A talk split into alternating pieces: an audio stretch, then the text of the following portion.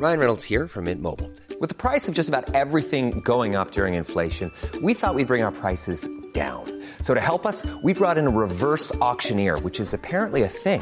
Mint Mobile unlimited premium wireless. Ready to get 30, 30, bit to get 30, bit to get 20, 20, 20, bit to get 20, 20, bit to get 15, 15, 15, 15 just 15 bucks a month. So, Give it a try at mintmobile.com slash switch. $45 upfront for three months plus taxes and fees. Promo for new customers for limited time. Unlimited more than 40 gigabytes per month. Slows. Full terms at mintmobile.com.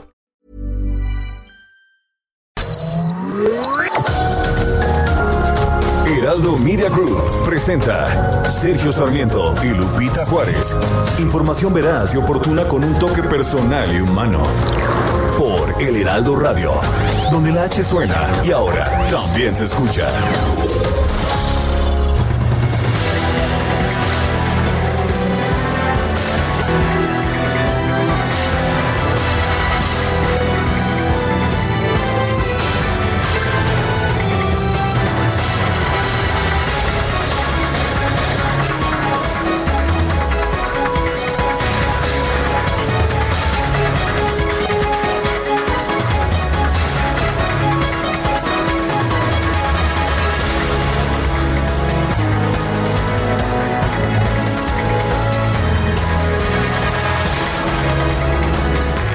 Pues fue un mensaje triunfalista, ya lo escuchó usted ayer precisamente en este espacio, más triunfalista que cualquiera. Dijo que dijo el presidente de la República en su segundo informe de gobierno que México es un ejemplo mundial de cómo lograr progreso con equidad.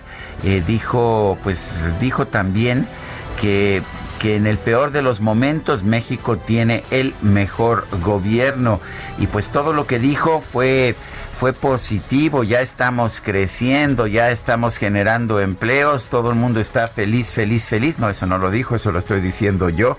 Eh, pero uno de los discursos más triunfalistas que yo recuerde en la historia eh, y eso es lo que nos ofreció ayer el presidente de la República. Usted lo estuvo escuchando. Eh, terminó el discurso casi unos minutos antes de que termináramos nuestra transmisión. No tuvimos tiempo de analizarlo, no tuvimos tiempo de de hacer pues una disquisición más profunda. Seguramente usted escuchó estos análisis en los espacios de El Heraldo Radio, pero nosotros vamos a estar ofreciéndole estos análisis precisamente el día de hoy.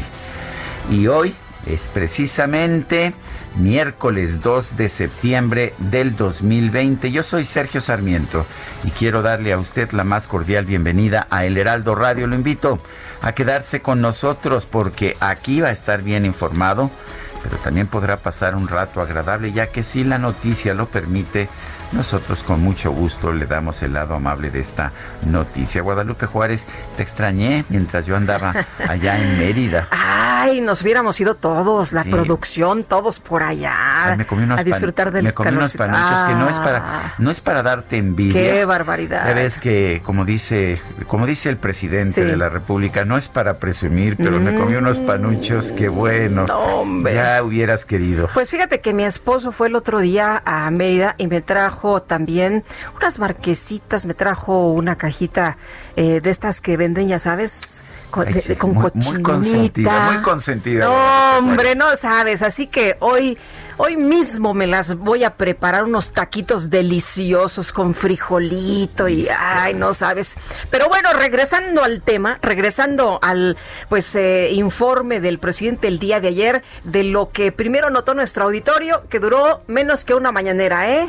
Menos que una mañanera, 47 minutos. 47 minutos, 45 por ahí. Y bueno, de lo que dijo, pues también mm, lo había ya mencionado en varias de sus mañaneras. El día de hoy seguramente va a durar mucho más la mañanera que lo que duró ayer el informe. En los spots también había mencionado lo que mencionó el día de ayer en esta relatoría que hizo. Y evidentemente, pues el presidente habló de lo mejor que tiene su gobierno, aunque muchos dijeron, ah, caramba, en serio, empleos, ah, caramba, el tema del COVID y bueno, eso de que ya no hay torturas ni masacres y que ha disminuido el tema del robo, bueno, pues que se suba a uno de estos microbuses en cualquier lado en el Estado de México y que pues vea cómo está la situación.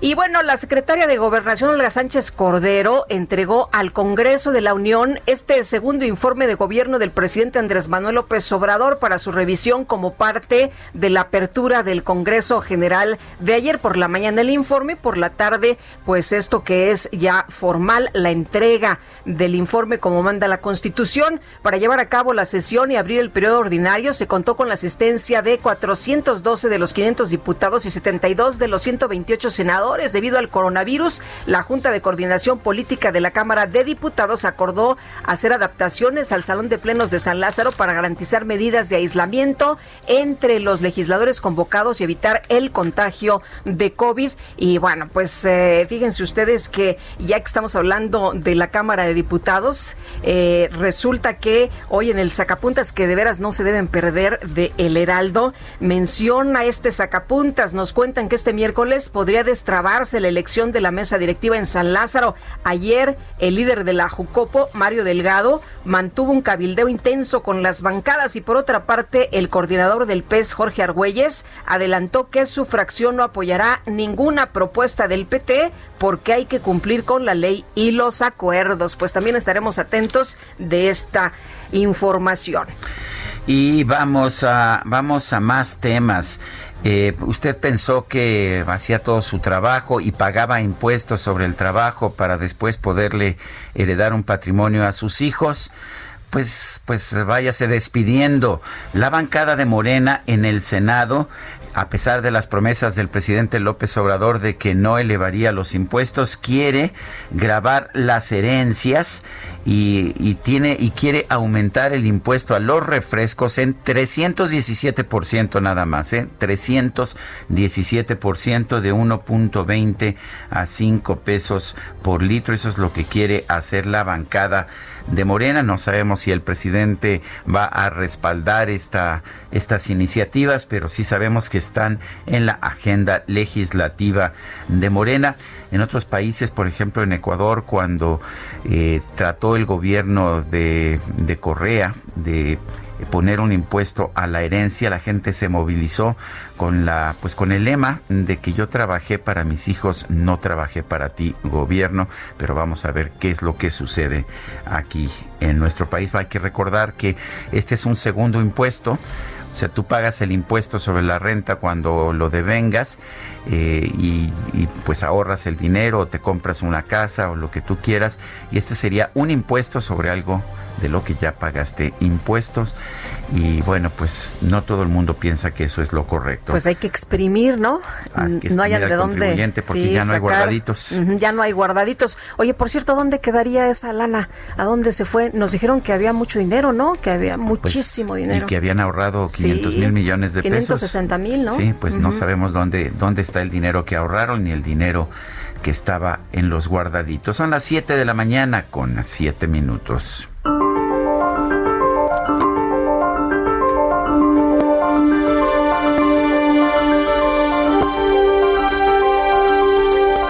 México es un ejemplo mundial de cómo hacer realidad el progreso con justicia. Andrés Manuel López Obrador en su discurso, en su segundo informe que tuvo lugar el día de ayer.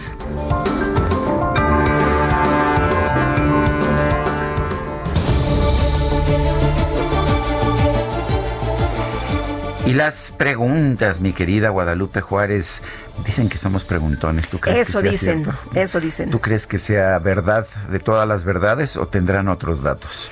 Este, otros datos sí vamos a tener el día de hoy, diferente a lo que expresó ayer el presidente López Obrador, pero tú tienes la pregunta. A ver, la pregunta de ayer, ayer pregunté antes del informe, en este día del segundo informe, ¿piensa usted que el desempeño del gobierno ha sido bueno? 4.9%, malo 92.1%, regular 3%. Recibimos 28.557 votos, bastantes, 28.557.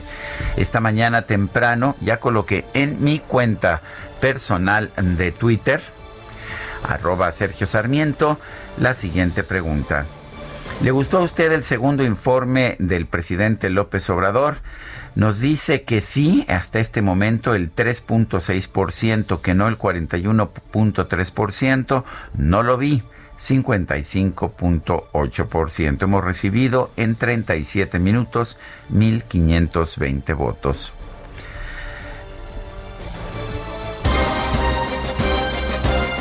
Las destacadas del Heraldo de México.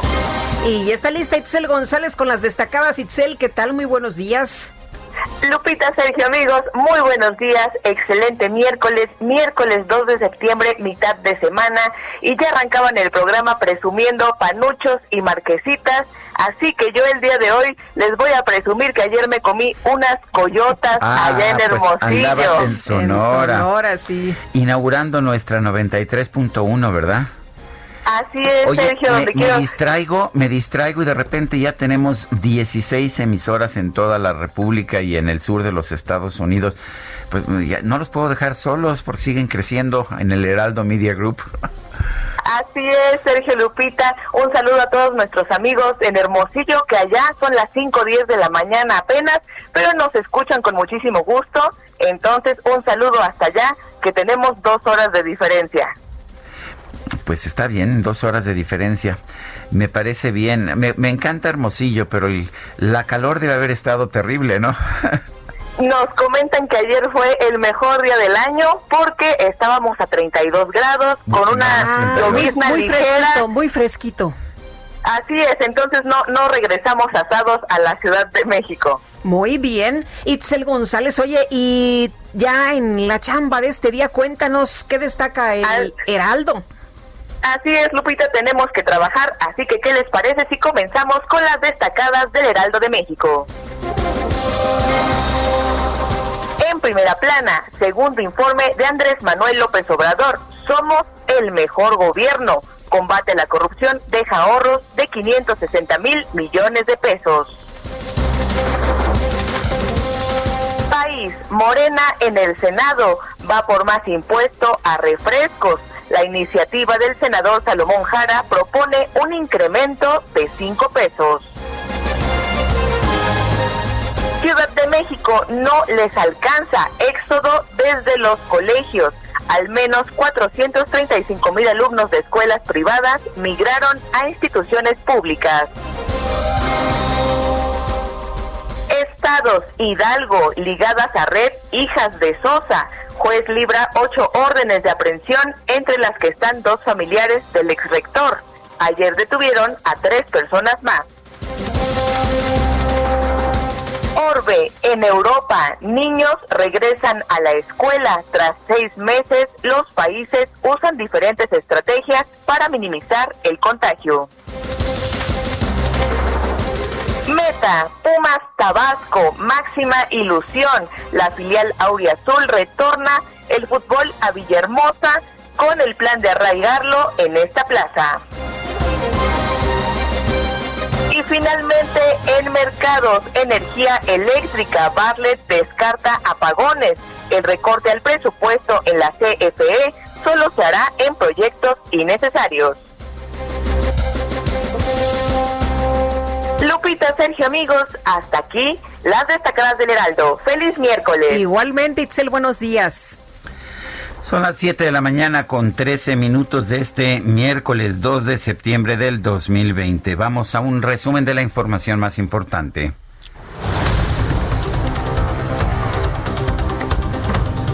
Este martes, Olga Sánchez Cordero, secretaria de Gobernación, acudió a la Cámara de Diputados para entregar el segundo informe de gobierno del presidente López Obrador para su revisión como parte de la apertura del Congreso General. en representación del ciudadano presidente constitucional de los Estados Unidos mexicanos, licenciado Andrés Manuel López Obrador, hago entrega por escrito del segundo informe de gobierno en el que se da cuenta del estado que guarda la administración pública del país. Bueno, y en la ronda de posicionamientos, los legisladores de la oposición reclamaron al gobierno federal por el manejo de la pandemia de coronavirus y por el aumento de la violencia en el país. Clemente Castañeda de Movimiento Ciudadano afirmó que es inhumano ocultar la verdad sobre el COVID-19.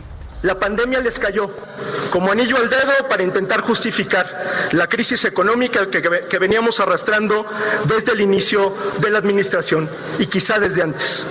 Y por otro lado, la utilizan para justificar la negativa de apoyar a las micro y pequeñas empresas y para otorgar el ingreso vital a las millones de personas afectadas por esta crisis. Acciones que el propio presidente de la República ha calificado como rescates inmorales y elitistas.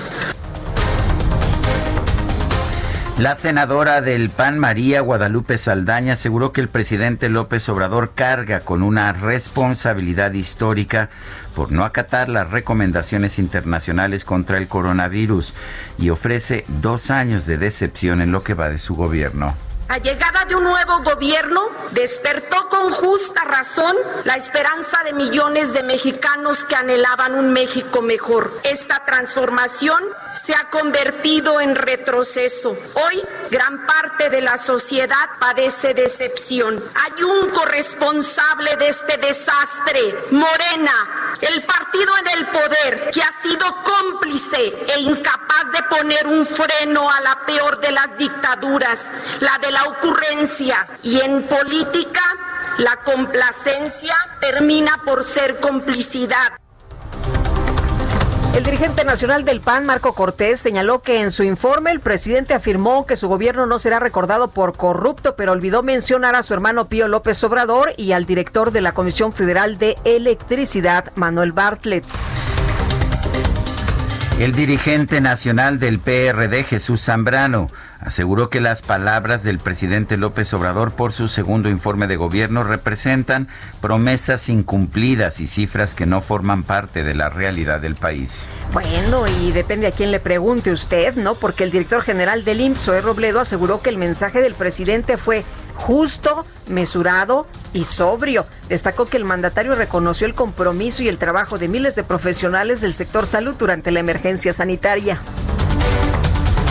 Por su parte, el gobernador de Puebla, Miguel Barbosa, aseguró que México tiene un liderazgo firme con el presidente López Obrador, ya que cuenta con el apoyo de la sociedad y con una economía en recuperación. El presidente de la Coparmex, Gustavo de Hoyos, consideró que el segundo informe del presidente López Obrador pasó sin pena ni gloria y no implica ningún replanteamiento. Afirmó que México tiene el peor gobierno en el peor momento. El presidente de la Asociación de Bancos de México, Luis Niño de Rivera, se manifestó conforme con el discurso de López Obrador, ya que el mandatario destacó la importancia de la iniciativa privada durante la atención a la emergencia sanitaria. Y en un comunicado, industriales del sector minero, encabezados por la Cámara Minera de México, reconocieron la labor de la Subsecretaría de Minería, por lo que expresaron su desacuerdo con la decisión del gobierno federal de desaparecer pues esta eh, subsecretaría. Desaparecer la minería. Acuérdese que el presidente dijo ayer que no ha dado una sola concesión minera en su gobierno, ni una sola. Estaba presumiendo esto, ¿verdad? Cuando habla del medio ambiente dice que ni fracking, ni, maíz transgénico, ni, minería. O sea, tendremos que importar eh, el maíz, tendremos que importar el gas y tendremos que importar los productos mineros. El diputado del Partido del Trabajo, Gerardo Fernández Noroña, afirmó que su aspiración de llegar a la presidencia de la Cámara Baja sigue viva. Acusó a Olga Sánchez Cordero, secretaria de Gobernación, de presionar para que la mesa directiva sea entregada al PRI. Perdón, una cosa es la opinión del ciudadano López Obrador. Dijo no como presidente, aunque si eso se pudiera diferenciar. Y otra cosa es que la secretaria de Gobernación se ponga a operar. Públicamente está la nota con las fotos del Universal que les dan la presidencia de la Cámara de Diputados a condición de que no presenten controversias constitucionales contra el compañero presidente y que se manejen de manera institucional. Pues si un compañero se va a manejar de manera institucional, ha defendido al compañero presidente, no tienen que ir a hacer un acuerdo Además, ¿qué tiene que ver la Secretaría de Gobernación en el Poder Legislativo? Bueno, pues ahí eh, señalando a la secretaria Sánchez Cordero Gerardo Fernández Noroña, que no es el presidente de la Cámara de Diputados. ¿No es el presidente? En Pues el corazón de los mexicanos, ¿no? Presidente legítimo. En el corazón de los mexicanos. Bueno, el coordinador de los diputados de Morena, Mario Delgado, presentó ante la mesa directiva su aviso de intención de consulta popular para determinar si se debe llevar a juicio o no a los expresidentes de la República. El presidente decía que él no estaba de acuerdo, ¿no? El día de ayer en su informe ya lo había dicho en otras eh, mañaneras, pero bueno, ayer lo reitero. Un juez dictó prisión preventiva en contra de Gerardo Sosa Castelán, director del patronato de la Universidad Autónoma del Estado de Hidalgo, acusado de los delitos de delincuencia organizada y lavado de dinero. La Fiscalía General de Chihuahua informó que en coordinación con autoridades de la Ciudad de México cumplimentó una orden de aprehensión en contra del abogado Juan Ramón Collado Moselo por presunto peculado por 13.7 millones de pesos. El activista Adrián Levarón aseguró que la Fiscalía General de la República cuenta con 19 órdenes de aprehensión pendientes en contra de los presuntos responsables del homicidio de nueve integrantes de su comunidad. Por cierto que ayer cuando el presidente dijo que ya no había masacres, dijo, ah, pues eh, no estoy de acuerdo, ¿no? ¿Y qué pasó con mi hija? ¿Qué ocurrió con mi hija? Bueno, eh, y eso es dentro de su gobierno ya, así le, le puso en sus redes sociales. La Secretaría de Seguridad Pública de Oaxaca informó que fuerzas estatales y federales capturaron a 15 colombianos ligados a casos de robos, tráfico de drogas, homicidios y secuestro. Autoridades de los Estados Unidos informaron que la audiencia de declaración de culpabilidad o inocencia del líder de la organización religiosa La Luz del Mundo, Nazón Joaquín García, fue aplazada hasta el próximo 15 de septiembre.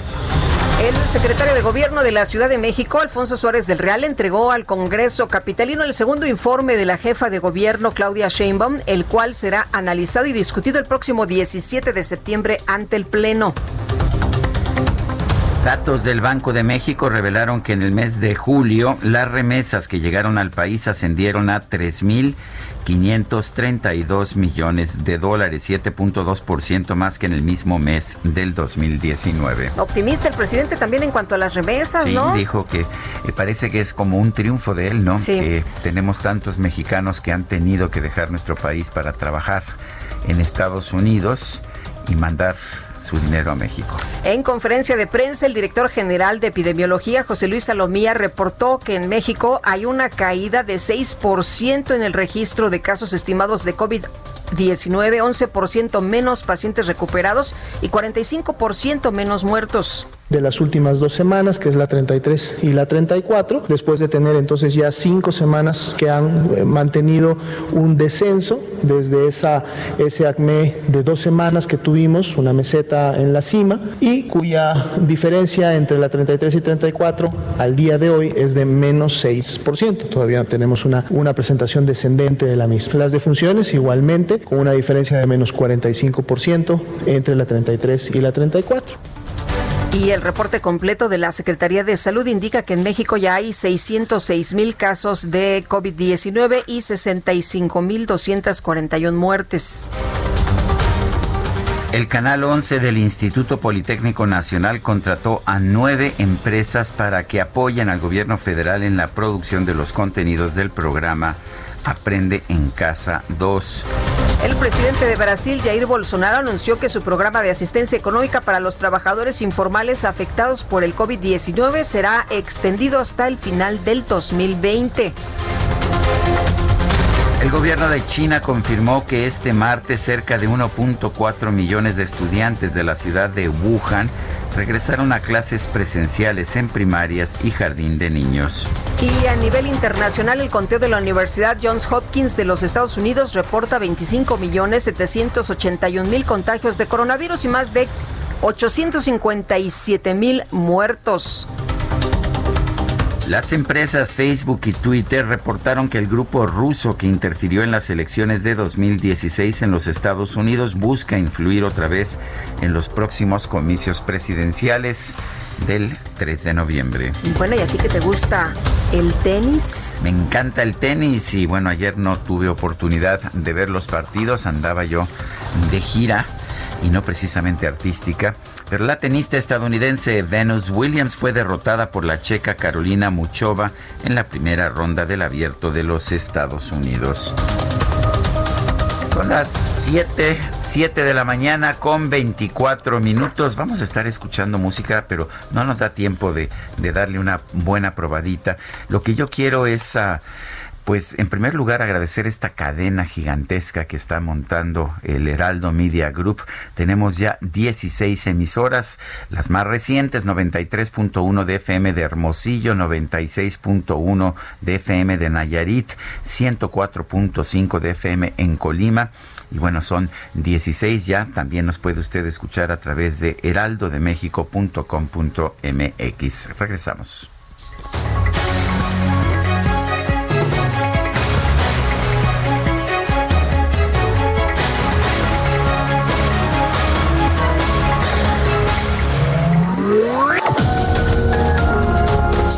Sarmiento y Lupita Juárez quieren conocer tu opinión, tus comentarios o simplemente envía un saludo para ser más cálida esta mañana. Envía tus mensajes al WhatsApp 5520 109647.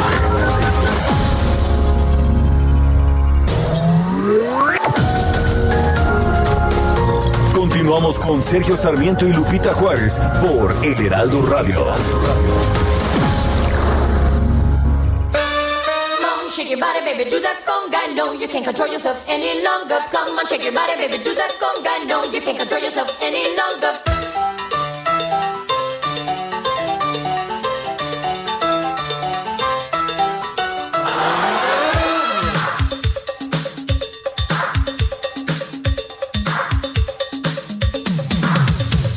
Come on, shake your body, baby, do that conga. No, you can't control yourself any longer. Feel the rhythm of the music.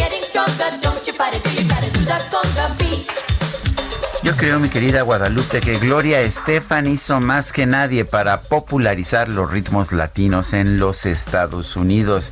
Eso allá en los 70, en los 80 más bien, ¿verdad? Eh, estamos escuchando a Gloria María Milagrosa Fajardo García, mejor conocida como Gloria Estefan. Nació el primero de septiembre de 1957 en La Habana creció en realidad en los Estados Unidos y ayer cumplió 63 años de edad. Vive allá en Miami y es, ah, pues, yo creo que la representante más notable del Miami Sound, ¿no es, no es así? Pues sí, y este uno de sus grandes éxitos, Conga. Me, me parece, además, una gran canción. Y su grupo se llamaba precisamente The Miami Sound Machine. Conga. Bailemos, Guadalupe. Al fin que no, no tenemos información. Bueno, vamos con unos mensajes de nuestro Vamos con mensajes, que eso es lo importante, lo que enriquece este espacio, sus comentarios. Amy Shehoa, en corto, yo quisiera saber pues, ¿qué pasa con el presidente para evadir tan alegremente? lo dijo de otra forma, eh, para evadir tan alegremente la realidad del país que se desmorona entre las manos. Saludos cariñosos. Y dice Ari PL en el informe del presidente Nada Nuevo, números alegres, igual que los anteriores mandatarios. María Patricia Flores dice buenos días, Regios, saludos a mis queridos Sergio y Lupita. Y Emiliano Nafarrate, felicidades Sergio y Lupita, ya son 16 repetidoras, 16 emisoras en total, son las que tenemos aquí en el Heraldo Media Group y estamos muy convencidos de que de que es maravilloso. Ya solo, ya solo faltan cuatro para llegar a las 20 que vaticiné tendría el Heraldo Radio para este 2020. Vamos a ver, porque a pesar de la pandemia, a pesar de la pandemia, el Heraldo Media Group se sigue expandiendo. Pero bueno, son las 7 con 33 minutos. Eh, este martes, durante su segundo informe de gobierno, el presidente Andrés Manuel López Obrador dijo que ha cumplido 95 de los 100 compromisos que hizo en el Zócalo, ¿te acuerdas de la Ciudad de México el primero de diciembre del 2018? Y bueno, y ayer eh, pues eh, él dio muchas cifras, muchos datos y todos positivos, todos ya sabes, eh, estamos haciendo lo mejor, muy bien los empleos, muy bien la economía. ¿Te acuerdas cuando los, los gobiernos de izquierda se quejaban del triunfalismo de los gobiernos de la República? De las cuentas alegres. De las cuentas alegres. Bueno, pues para platicar del tema vamos a, a estar conversando con Edna Jaime, directora general de México Evalúa. Y Edna, ¿cómo te va? Qué gusto saludarte. Muy buenos días. Hola, Edna. Buenos días, eh, eh, Lupita, muy buenos días, Sergio. Eh, también me da muchísimo gusto saludar. Gracias, Edna. resulta que somos ejemplo y modelo para el mundo, la economía ya se está recuperando, generamos muchísimos empleos en el mes de agosto, creo que eran 93 mil, si no mal recuerdo, estoy hablando de memoria.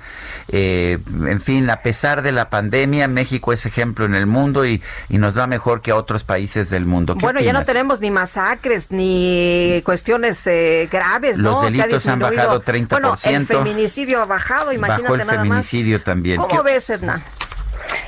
Pues, eh, no, me, no me digas que tienes otros datos, ¿eh? ¿eh?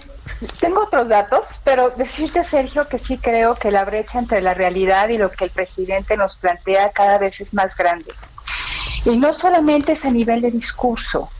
Eh, sino a nivel de política pública, de la respuesta que el gobierno federal está dando pues a, las problemáticas que estamos viviendo.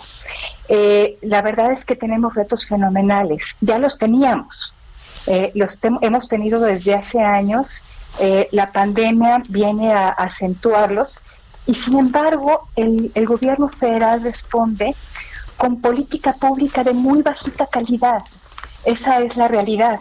Eh, lo teníamos aún antes de la pandemia y ya con la pandemia, pues yo creo que pues esta brecha entre lo que se hace y lo que necesitamos, pues ya es muy grande.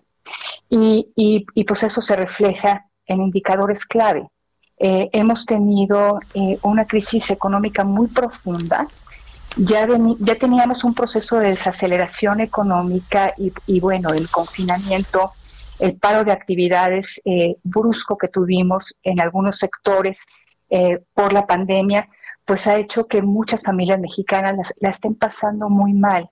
Entonces yo creo que ayer este discurso no encontró resonancia con, eh, con pues aquellas personas que pues han tenido que sufrir por servicios públicos de mala calidad, especialmente servicios de salud. Pero, sigue teniendo una popularidad bastante importante el presidente. ¿Tú piensas que no tuvo resonancia o es más bien que, digamos, los grupos pensantes, los que realmente analizan las cifras, pero que son una minoría, son los que, eh, los que no tuvieron resonancia?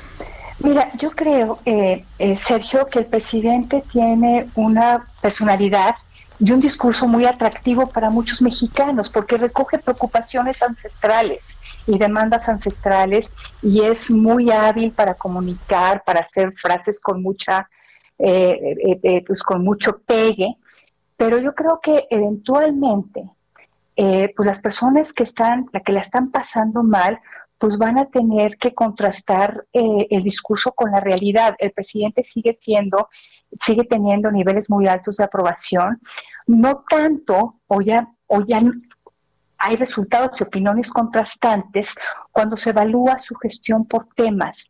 Entonces, eh, pues yo creo que empieza ya a haber un divorcio y eventualmente eso va a tener una repercusión en la aprobación presidencial, porque al final del día la gente forma percepciones y, y, forma juicios, pues a partir de lo que tiene en su bolsa y lo que tiene en su mesa. Entonces, eh, pues sí creo que, eh, lo que planteó el presidente ayer, pues sí se contrasta con una realidad muy compleja.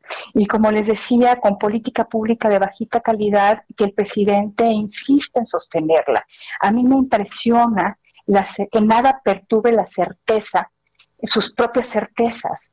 El, el mundo nos está cambiando, la realidad del país nos cambió de manera bruta y sin embargo el presidente no quiere modificar los instrumentos y el proyecto que él ha decidido impulsar, que por cierto no es tan transformador ni tan de largo alcance como se prometía. La cuarta transformación se resume en un conjunto de programas sociales con algunos problemas, eh, se resume en un eh, recorte de gasto bastante eh, mal comunicado y yo creo que también mal pensado, y, y en eh, un ataque a la corrupción que no se sustenta en una política pública que realmente vaya al fondo del problema. Sin embargo, Edna, ayer el presidente decía que este gobierno no va a ser recordado por ser corrupto. Ya lo había adelantado que incluso iba a empezar su discurso este eh, del segundo informe eh, refiriéndose a la corrupción y efectivamente así lo, lo hizo, ¿no? Y, y dijo que que bueno, pues ya arriba ya no hay ya no hay corrupción. Habría que definir qué es arriba, Lupita, y qué es abajo. Eh, yo pienso que el presidente no ha querido utilizar los instrumentos que tiene el Estado mexicano para poder controlar la corrupción, eh, pues de manera eh, específica el Sistema Nacional Anticorrupción. Entonces, el presidente no tiene manera de saber lo que realmente está pasando. hay, se realizan millones de transacciones cotidianamente y, pues no creo que el presidente pueda tener control de eso. Veremos eh, con el transcurrir de esta administración, pues cómo, y si hay transparencia, por supuesto, condición para conocer cómo, cómo se dan estas operaciones, si realmente hay menos corrupción o no. Yo creo que el presidente no tiene manera de controlar lo que sucede eh, con el aparato público. Eh, ciertamente es un, él es una persona eh, que pues sí presenta eh, eh, una imagen de austeridad y de honestidad, pero pues las personas no son suficientes, el ejemplo no es suficiente, Lupita. Se necesitan mecanismos para prevenir, para controlar y para sancionar, y el presidente los ha desdeñado. Entonces, yo creo que no puede haber una lucha anticorrupción efectiva si no se fortalecen y si no se utilizan los, los instrumentos que el propio Estado mexicano eh, tiene para hacer y para mitigar la corrupción. Entonces, decía ayer el presidente, sin embargo, que le está entregando algún tipo de subsidio a siete de cada diez familias en el país. ¿No, no, no lo hace esto necesariamente popular? Mira, eh, Sergio, eh, ciertamente el presidente, una de sus apuestas importantes son sus programas sociales. Son 17 los prioritarios.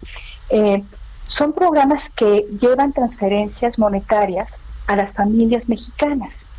Eh, no estoy segura, Sergio, que estas transferencias compensen la pérdida eh, de ingreso laboral de, estas familias. Eh, yo creo que el balance es negativo.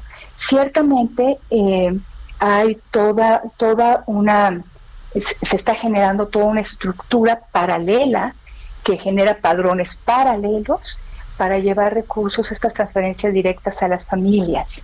Uno podría pensar que se está generando ahí un apoyo permanente para el presidente. Sí es importante decir que los padrones de beneficiarios que se construyeron durante muchos años fueron puestos de lado y se están creando nuevos padrones construidos desde territorio por eh, los servidores de, de la nación que son pues es como no, no está bien definido en la estructura burocrática el papel que juegan, pero están trabajando en territorio, visitando los hogares y haciendo estos padrones alternativos para llevar estas transferencias a los hogares.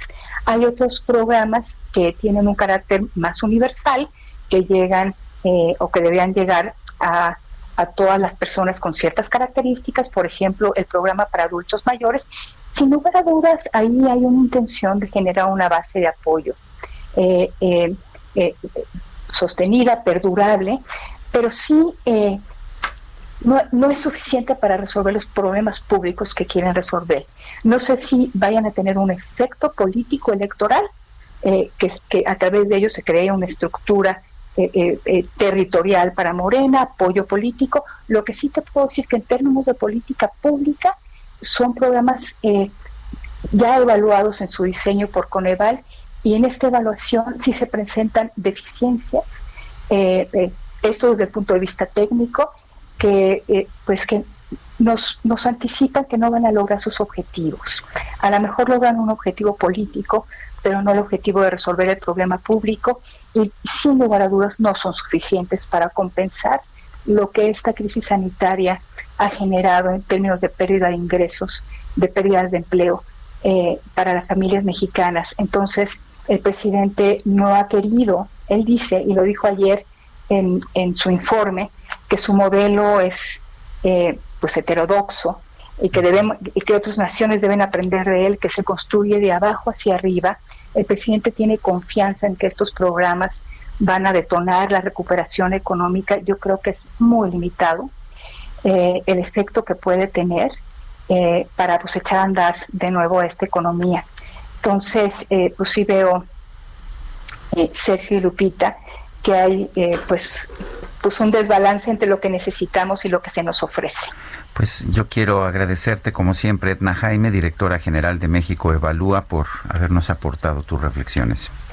Muchas gracias, Sergio. Muchas gracias, Lupita. Pues un gustazo. Eh, gracias. con ustedes. Muy buenos días. Igualmente, Edna Jaime. Y bueno, Augusto Tempa nos tiene la información sobre lo que dice hoy el presidente López Obrador, que se ha referido, por cierto, a un tema que causó muchísima discusión el día de ayer sobre pues la disminución de homicidio y las extorsiones. Hoy presenta unas gráficas donde habla de la incidencia delictiva del fuero común. Ayer decía que el feminicidio había bajado, pero el feminicidio, según esta gráfica que presentó, ha subido y entre otros temas confirmó que la Secretaría del Bienestar, María Luisa Albores, va a ocuparlas en verdad. A ver, cuéntanos, Augusto Atempa, danos detalles.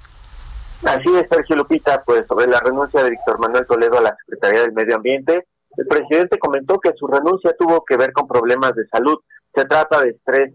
López Obrador dijo que no todos los, los funcionarios tienen la capacidad de resistir. Es el caso de Víctor Manuel Toledo, quien platicó con el presidente y le dijo que se sentía, eh, no se sentía bien y por ello renunciaba. Y esto fue antes de que se generara la polémica del agroquímico. Su renuncia no tiene que ver con esta polémica, pero sí por el problema de estrés. Su lugar lo ocupará María Luisa Albores, la actual secretaria de Bienestar. Javier May, quien era el subsecretario de Bienestar, ocupará la, la titularidad de esta dependencia. López Obrador inició su conferencia destacando el logro de la negociación de la deuda en Argentina. El presidente Alberto Fernández agradeció públicamente al presidente mexicano por el apoyo y López Obrador dijo que pues celebra que se haya llegado a no se haya llegado, perdón, a la suspensión del pago de la deuda porque eso hubiera generado una crisis. Y el próximo 8 de septiembre se entregará el proyecto de presupuesto para el siguiente ejercicio fiscal. El secretario eh, de Hacienda estará en esta conferencia de mañanera el 9 de septiembre para explicar cómo se está llevando a cabo este proyecto de presupuesto, además de que aclare cómo se llevó a cabo el ejercicio fiscal de este año y destacó que pues no ha habido un subejercicio, así lo dijo el presidente, las obras de la Secretaría de Comunicaciones y Transportes continúan porque el presupuesto es suficiente. Bien lo mencionaba Lupita, ayer el presidente hablaba de, en su informe de gobierno sobre la reducción de la mayoría de los delitos, pero quedan pendientes las extorsiones y el homicidio doloso. Sobre este último delito comentó que pues tiene que ver con la delincuencia organizada, hay confrontación y esto aumenta el número de homicidios. El 75% de esos asesinatos tiene que ver con el crimen organizado. Dijo que no se trata de justificar, pero pues se heredaron bandas. Y en el caso de Guanajuato, se dejó crecer un cártel que dominara todo ese, ese estado. Se produjo bastante violencia y tras la detención del marro hubo una disminución, pero sigue habiendo ataques. Ayer fue el estado con más homicidios y pues es muy lamentable el asesinato, así lo dijo el presidente, el asesinato del vocero de la Fiscalía de ese estado. En el caso del feminicidio, el presidente defendió que pues aún hay bajas, hay bajas, es una reducción mínima, así lo mencionó, mínima, pero hay bajas en este delito. Sergio Lupita, mi reporte. Muchas gracias, muy buenos días, Augusto. Hasta luego, pues dice que hay bajas, pero la gráfica que presentó esta mañana el presidente, ahí se da a conocer que es uno de los delitos que está pues subiendo. Así que, bueno, pues vamos a seguir hablando del tema. Vamos a preguntarle a un especialista, Julio Sabines, él es precisamente un experto en temas de seguridad y procuración de justicia. Julio Sabines, buenos días, gracias por tomar la llamada.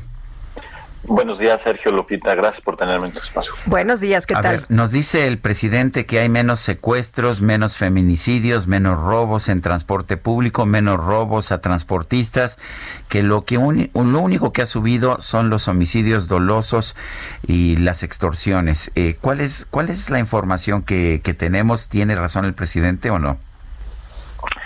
Bueno, creo que es importante separar un poco la el discurso político de, del análisis frío en materia de seguridad. Y creo que en materia de seguridad eh, no hay varitas mágicas ni, ni soluciones milagrosas y, poco a poco pues eh, creo que el gobierno federal ha estado haciendo su parte. Esto por supuesto no significa que no se estén dando hechos de criminalidad en, otros espacios, pero también creo que es importante y lo hemos dejado por muchos años eh, incluir en el, en el, en el, en el, en el diálogo a, la responsabilidad que tienen los estados en materia de seguridad. Los robos, eh, como, como menciona Sergio, eh, en el transporte público, que obviamente estadísticamente pues sí tuvieron, tuvieron un, un, descenso, eso no se puede... no se puede ocultar, pero también está correlacionado directamente con, con, el, con la pandemia y con, con, el hecho de que la gente se quedó más tiempo en sus casas, este, eh, estos robos tienen gran parte que ver con la responsabilidad que tienen los gobiernos locales. Entonces, eh, el presidente lo que informa el día de ayer eh, en el texto, más allá del discurso político, en el texto de su informe, es lo que le toca a la administración del gobierno federal, donde quisiéramos ver soluciones mágicas, pero no las hay y sin embargo, es mi impresión que el gobierno, pues, eh, eh, en lo que a él concierne desde el aspecto federal, ha estado haciendo su parte. Ahora, el presidente eh, ha dicho esta mañana que les ha costado reducir el número de homicidios porque tiene que ver con la delincuencia organizada. Dice, no es justificación, pero nos heredaron grupos con estructuras como el caso de Guanajuato. Julio, ¿cómo ves tú esto? Sí, los, números de homicidios es, eh, uno de estos grandes indicadores que, reflejan un problema. No quiere decir que toda, todo el espectro del análisis de seguridad lo podamos medir en función de los homicidios. Sin embargo, pues eh, eh, están ahí y están creciendo, lo que nos sigue hablando de esta lucha encarnizada que tienen los grupos criminales y de la falta de, presencia de, las autoridades eh, para poder impedirlos o perseguirlos. Ahora, eh, es importante decir que los homicidios no se dan en esta magnitud en todo el país. No es un fenómeno que ha crecido a nivel nacional. Es un fenómeno que desafortunadamente, y pues esto no, no, no disculpa a nadie, está muy focalizado y creo que la gran misión que tiene tanto el gobierno federal como los gobiernos estatales, es la de abordarlos en los espacios donde se están dando, sobre todo en 10 estados que son los más problemáticos, pero es importante decirle al público que, que, la reflexión es que no sube el homicidio en todo el país, sino, sino hay puntos rojos donde están muy focalizados, como lo mencionaron ustedes, el caso de Guanajuato. El presidente se enorgulleció también de su iniciativa de la Guardia Nacional, dijo que es una gran policía, que ya hay 93 eh, mil elementos, si no mal recuerdo, y que están construyendo cuarteles a toda velocidad. ¿Es la solución? Bueno, pues es su política. No, no, no, no le puedo decir yo si, si esta es, es la respuesta, porque, eh, sin embargo, es lo que él se ha planteado. Yo, yo eh, en los foros de Parlamento abierto que hizo el Senado antes de, aprobar la ley de la Guardia, tuve la fortuna de participar en esos foros y defendí la creación de la Guardia. Eh, eh, creo que todavía es perfectible y creo que todavía se, vienen muchas cosas importantes, que son, por ejemplo, está ahí en la agenda legislativa la propuesta para reformar todavía distintas partes del, del Código Penal, eh, del Código de Procedimientos. Eh, ah, se viene una reforma de justicia importante que le puede dar más herramientas a la Guardia. Ahora, la Guardia pues, se va consolidando poco a poco. Eh, no es un proceso fácil porque tuvieron que extinguir a la Policía Federal. Esa también pues, es una decisión que tomó el presidente. se puede o no estar de acuerdo con ella, pero ya, ya, ya es un hecho consumado. Y pues eh, en términos, por ejemplo, del reclutamiento de personal, claro, pues se va avanzando eh, lento, no, eh, la pandemia ha sido disruptiva en ese sentido en muchos ámbitos, pero yo siento que, que, la Guardia tiene que ir tomando presencia. Ahora, sin duda, si no se aumenta el número de elementos de la Guardia que le permita tener una mayor presencia territorial y las funciones de las Fuerzas Armadas se siguen estirando y estirando y estirando, cada vez este, ampliándose en más ámbitos, pues es complicado que, que, puedan cumplir sus funciones a cabalidad, se diluye su presencia. Eh, Julio, el presidente ayer daba otro dato también sobre feminicidios y nos queda solo un minuto. Él decía ayer que habían disminuido, pero algunas organizaciones señalaban que esto era falso y hoy eh, presenta una tarjeta donde dice que el feminicidio ha aumentado. Eh, estaban equivocados entonces sus datos en 40 segunditos que ya nos vamos al corte. El, feminicidio está ahí, no, no ha disminuido. es, es un problema que, se tiene que abordar sin duda este y pues desafortunadamente también se tiene que atender en espacios donde se ha mezclado mucho con, con, otros otros elementos criminales. Desafortunadamente el feminicidio no, no se está presentando solo, sino se está presentando de la mano de otras actividades criminales que hay que abordar. Julio Sabines, gracias por hablar con nosotros. Gracias, Sergio Lupita. Buenos días. Buenos días. Son las 7 de la mañana con 54 minutos. Guadalupe Juárez y Sergio Sarmiento estamos en el Heraldo Radio.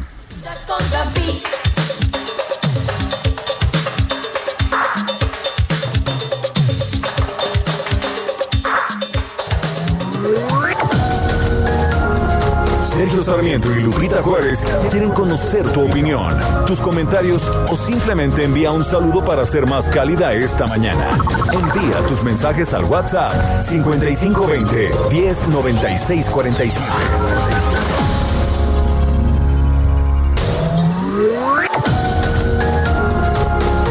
Continuamos con Sergio Sarmiento y Lupita Juárez por El Heraldo Radio.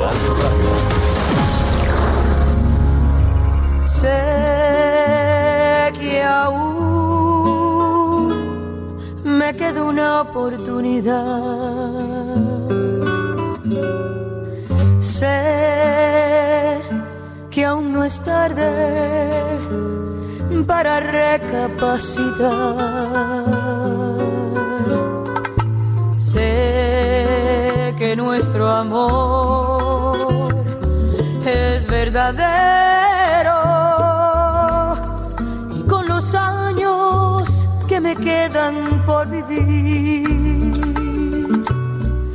demostraré cuánto te quiero. Bueno, pues con los años que me quedan, Miguel Ruiz Acosta de nuestro público nos dice, bien por recordar a Gloria Estefan, por favor, con los años que me quedan. Pues aquí están, poquitos o muchos, Guadalupe. Yo aquí yo aquí me quedo trabajando contigo, ¿te parece bien? Aunque te, me parece aunque, tengas marido, no importa. Hombre, pues con los años que nos quedan por vivir hay que echarle ganas, ¿no? hay que disfrutar, hay que Pasar muy bien la vida. Estamos escuchando a Gloria Estefan. Hoy cumple años, nació, no, no hoy, ayer cumplió años, nació el primero de septiembre de 1957.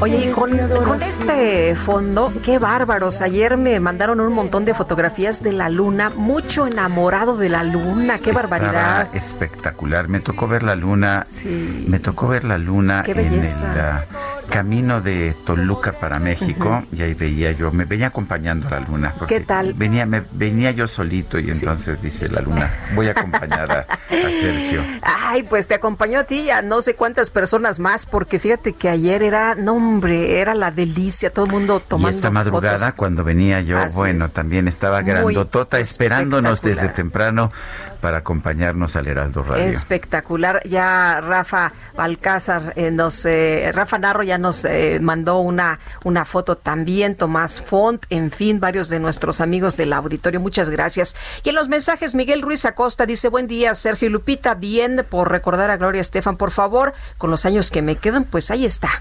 Y dice otra persona, antes que nada, excelente programa, los escucho desde hace 13 años, gracias por informarnos siempre. Un saludo Sergio Lupita deseándoles un feliz septiembre a todos los que aún tengan la arrogancia de sentirse libres. Mm. Soy Jesús Díaz de Escapotzalco y por lo visto ahora la libertad debe vestirse de arrogancia. Una frase del día de ayer eh, del, eh, mensaje del presidente López Obrador al mencionar que no habían asistido el eh, fiscal general de la República y el ministro presidente de la Suprema Corte de Justicia. Excelente día Lupita y Sergio. Soy teacher Alma Monterrubio. Un gran abrazo desde Catepec, en el Estado de México. El segundo informe fue una mañanera extendida. Pues no, fue una mañanera reducida.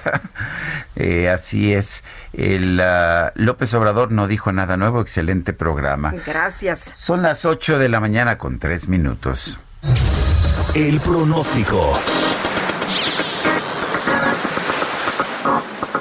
Y Jesús Carachure, ¿cómo te va? Muy buenos días. Hola Lupita, hola Sergio, ¿qué tal? Buenos días, buenos días a la que nos escucha. Eh, pues mira, este día habrá una disminución en cuanto a las lluvias en algunas zonas de la República Mexicana, sobre todo en el noreste, oriente y centro del territorio nacional, disminuirán las precipitaciones. Sí habrá lluvias, pero serán lluvias mínimas, no será nada importante. Sin embargo, eh, habrá zonas en donde sí se esperan precipitaciones eh, intensas, eh, sobre todo en el sureste del territorio nacional y en el occidente. Esto es debido a la interacción de, por un lado tenemos el Frente Frío ya 1, el primer sistema frontal de la temporada, se localiza en la parte norte de México. Eh, tenemos también un canal de baja presión extendido a lo largo de la Sierra Madre Occidental y eh, pues eh, lo que es la tormenta tropical Nana que se localiza en el Mar Caribe. Pero sin embargo este sistema se está acercando a lo que es Centroamérica y esperamos que en las próximas horas ya empiecen los efectos en lo que es la península de Yucatán y el sureste de México. Las lluvias más importantes para este día serán de intensas a puntuales eh, torrenciales en Campeche, Tabasco y Chiapas, precisamente como te comentaba por la por la presencia, el paso eh, de lo que es la tormenta tropical Nana, que pues, se aproxima lentamente a lo que es Centroamérica y bueno, sus bandas nubosas externas eh, eh, generarán estas precipitaciones en la península de Yucatán y el sureste de México, lluvias muy fuertes en Chihuahua, en Sinaloa, en Durango, Coahuila, Yucatán y Quintana Roo. Son las lluvias más importantes que se esperan para, los, para las próximas horas. Y te repito, en el resto del territorio nacional, aunque sí se esperan lluvias, serán lluvias eh, poco importantes, no algunas lluvias pues, muy ocasionales por la tarde. Muy bien, Jesús, muchas gracias. Muy buenos días. Igualmente un saludo a todos y que tengan un muy buen día. Hasta luego, Jesús Carachure, meteorólogo del Servicio Meteorológico Nacional de Conagua. Son las ocho con cinco. Morena en el Senado, o por lo menos un senador de Morena, está considerando grabar las herencias, aumentar eh, aumentar 317% el impuesto al refresco y abrir una discusión sobre la progresividad fiscal. Misael Zavala nos tiene la información. Buenos días, Sergio. Buenos días, Lupita. La bancada de Morena en el Senado eh, busca aumentar el impuesto a refrescos y bebidas azucaradas para desincentivar, desincentivar su consumo, además de perfilar también un posible impuesto a la herencia. Ayer por la noche, en la primera sesión del periodo del Senado, el legislador oaxaqueño Salomón Jara y 30 senadores de Morena inscribieron una propuesta para aumentar de 1.2 pesos a 5 pesos el impuesto especial sobre producción y servicios, el cual aplicaría bebidas saborizadas, concentrados, polvos, jarabes, esencias o extractos de sabores. Los refrescos en este sentido aumentarían de la siguiente forma, una lata que cuesta actualmente 16 pesos, con este nuevo impuesto costaría hasta 19.80 pesos, una bebida de 600 mililitros de una bebida azucarada de 600 mililitros pasaría de 16.50 pesos a 20.30 pesos, mientras que las bebidas de un litro que cuestan actualmente 23 pesos podrían pasar hasta 26.80 pesos. La medida también busca prohibir la venta de productos de alto contenido calórico, conocidos como, como comida chatarra, y solo se podrá vender a personas que acrediten ser mayores de edad, es decir, con eh, una credencial del INE o con alguna otra eh, credencial que acredite que tiene más de 18 años. Y aunque todavía no es una propuesta, Moreno también plantea en su agenda legislativa una reforma al Código Fiscal de la Federación para establecer un impuesto a la herencia, sin que todavía sea una propuesta de consenso entre todos los legisladores de Morena. Sergio Lupita, este es el reporte. Muy bien, Misael Zavala, muchas gracias. Gracias, buen día. Buenos días. Y el coordinador de Morena del Senado, Ricardo Monreal, anunció que la bancada que encabeza seguirá construyendo el barco jurídico para continuar asentando las bases de la cuarta transformación durante pues este periodo ordinario del tercer año legislativo. Y le agradecemos al senador Ricardo Monreal que platique con nosotros esta mañana. ¿Qué tal? Muy buenos días. Hola, Ricardo. ¿Cómo estás, Sergio? Un saludo, Lupita, aquí esta mañana para todo tu auditorio. Ricardo, eh, déjame primero preguntarte lo de coyuntura y después me voy al fondo. Eh, un senador de tu bancada está proponiendo grabar herencias y aumentar el impuesto al refresco 317%. ¿Tiene esto el aval de la bancada o es una, o es una propuesta del senador? Es muy buena la pregunta porque obviamente hoy eh, surge en algún diario nacional en ocho columnas esta situación. Eh, mira, el domingo pasado mm, iniciamos la plenaria y se inscribieron, porque es libre, la propuesta de los 65 senadores, cuatro del PES y 61 de Morena, inscribieron 453 temas, Sergio y Lupita, de distinta materia, de distinta naturaleza, de distinto rubro. Ninguna de ellas ah, tiene el aval de grupo, ni ninguna de ellas tiene eh, el consenso del grupo. De las 453, algunas se acercan pero no llegamos a ese nivel de discusión ni de deliberación sobre los 453 temas. Todos los legisladores, los 61 de Morena y los 4 de PES, tienen el derecho de plantear lo que crean conveniente, pero sigue eh, todavía un trámite de el aval de grupo, la presentación de iniciativas y en todo caso el consenso y el parlamento abierto que se debe de seguir en la mayoría de los casos. Casi ha sido obligado el Parlamento abierto. No vamos a legislar algo que no esté consensado y no vamos a legislar nada que no esté conversado con los sectores involucrados, en este caso con el sector económico, con el sector empresarial, con el sector académico, con el sector eh, de estudiosos de la materia. Entonces, Sergio, sí es importante este tema de coyuntura que tú así lo defines y que coincido, pero no hay tal. Lo entresacaron. El, lo de herencias, que por cierto me pareció muy buena la crónica de Misael eh, en este momento cuando introducía, donde él decía, aunque es esta propuesta no está discutida ni consensada ni tiene aval de grupo, eh, la misma, el relativo a la herencia o los impuestos a la herencia, y a los refrescos. El presidente de la República, Sergio, a propósito, se comprometió en que en los primeros tres años no enviaría él como Ejecutivo Federal propuesta alguna de modificación a la ley de ingresos que contemplara nuevos impuestos o que la carga tributaria que ya existe aumentara en porcentaje. Eh, lo ofreció y seguramente lo va a cumplir. Yo lo que he dicho en distintas ocasiones y reiteradas ocasiones es que el COVID, esta etapa que nos ha ah, tomado por sorpresa eh, y que fue su presencia inesperada y sus consecuencias todavía serán más eh, inesperadas, eh, el mundo en general requiere de reescribir, de reescribir reglas financieras. Yo sí creo eso, Sergio, y creo que debemos entrar a un proceso de discusión progresiva fiscal, sí lo creo, pero de que tengamos iniciativa y de que ya lo sacaremos, no. Eh, incluso lo, lo, he comentado con empresarios, con el sector económico, y no hay eh, de ninguna parte, de ninguna manera, ya una iniciativa cocinada que vayamos a presentar o a sacar este periodo. Lo que sí es urgente es eh, la revisión integral del pacto fiscal por las consecuencias y las secuelas que nos va a generar esta pandemia tan dolorosa.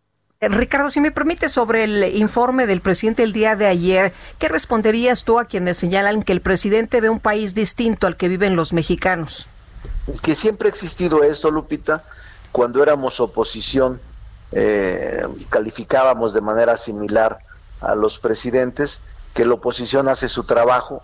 Yo el hecho de haber estado en la oposición me hace más tolerable porque yo viví 20 años en la oposición y ahora que somos gobierno veo los discursos similares, los adversarios atacando al presidente, quizá más que en aquel momento, mucho más porque siento que inusitadamente, incluso extrañamente, el presidente recibe más descalificaciones, pero también creo que es normal eh, frente a una oposición que su interés es ocupar eh, los espacios que tenía o tratar de recuperar los espacios perdidos. Ellos están en su disputa política. Eh, llegó demasiado pronto, desde mi punto de vista, la disputa del 21. Estamos inscritos ya en esta lucha electoral previa y anticipada por la Cámara de Diputados y por 15 gobernaturas y más de mm, creo que tres mil puestos de elección popular que estarán en juego en el 2021 y que esto hace que la propia ah, rendición de cuentas del presidente de la República que ocurrió ayer pueda ser cuestionada, pueda ser señalada, pueda ser descalificada por los adversarios políticos que, repito, se inscriben en la normalidad democrática. Ricardo, ¿Cuáles son las iniciativas que tú vas a tratar de impulsar, que te gustaría que aprobara el Senado, eh, que pues que vas a utilizar el poder que tienes, de hecho, por la presidencia de la Junta de Coordinación Política para tratar de, impulsar? Mira, uno de los temas claves para mí, eh, Sergio, que esta es buena pregunta también, uno de los temas claves que durante mi vida como parlamentario he estado insistiendo es el sistema de justicia. Desde mi punto de vista requiere de una readecuación y tenemos reformas distintas desde el sistema de justicia digital, modificaciones al 17 constitucional, a la ley orgánica del Poder Judicial Federal para eliminar nepotismo, corrupción, tráfico de influencias en el Poder Judicial, que son leyes y iniciativas ya ingresadas. Es un paquete de cerca de 60 leyes que incluso estas iniciativas han sido eh, interpuestas o han sido eh, escritas, inscritas por legisladores de distintos grupos parlamentarios. Un tema pendiente también es cannabis, este eh, Sergio, que es un tema no solo que necesitamos legislar, sino que es mandato judicial de la Suprema Corte de Justicia que teníamos de plazo el año pasado, pero por esta pandemia eh, se ha ido alargando el plazo que la Corte otorgó como máximo instrumento de justicia del país. También tenemos lo de plataformas digitales y tenemos una cosa importantísima, Sergio, que son las AFORES, la modificación a la ley del sistema de ahorro para el retiro, que a mí me parece fundamental, me parece clave que si no lo hacemos estaremos postergando un asunto de la mayor importancia para el país.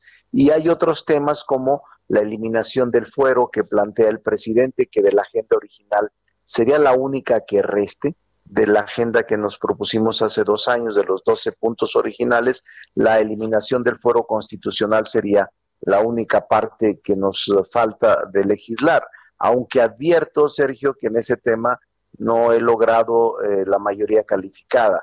Hay el bloque llamado de contención, me ha dicho desde ayer, me dijo que si se presentaba esa reforma para la eliminación del fuero del presidente de la República, aunque fuera solo del presidente de la República, ellos no acompañarían y sin ellos no podría yo obtener la mayoría calificada como lo he hecho en otras ocasiones.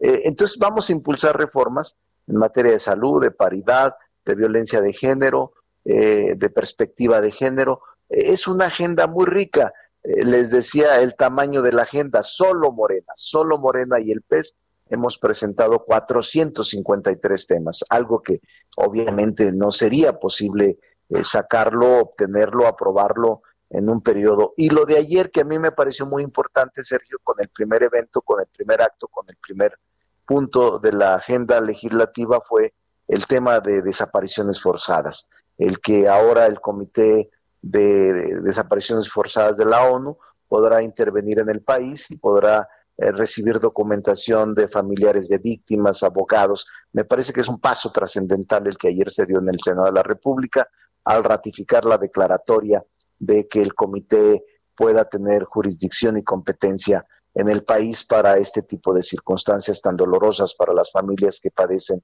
la desaparición forzada de algún familiar.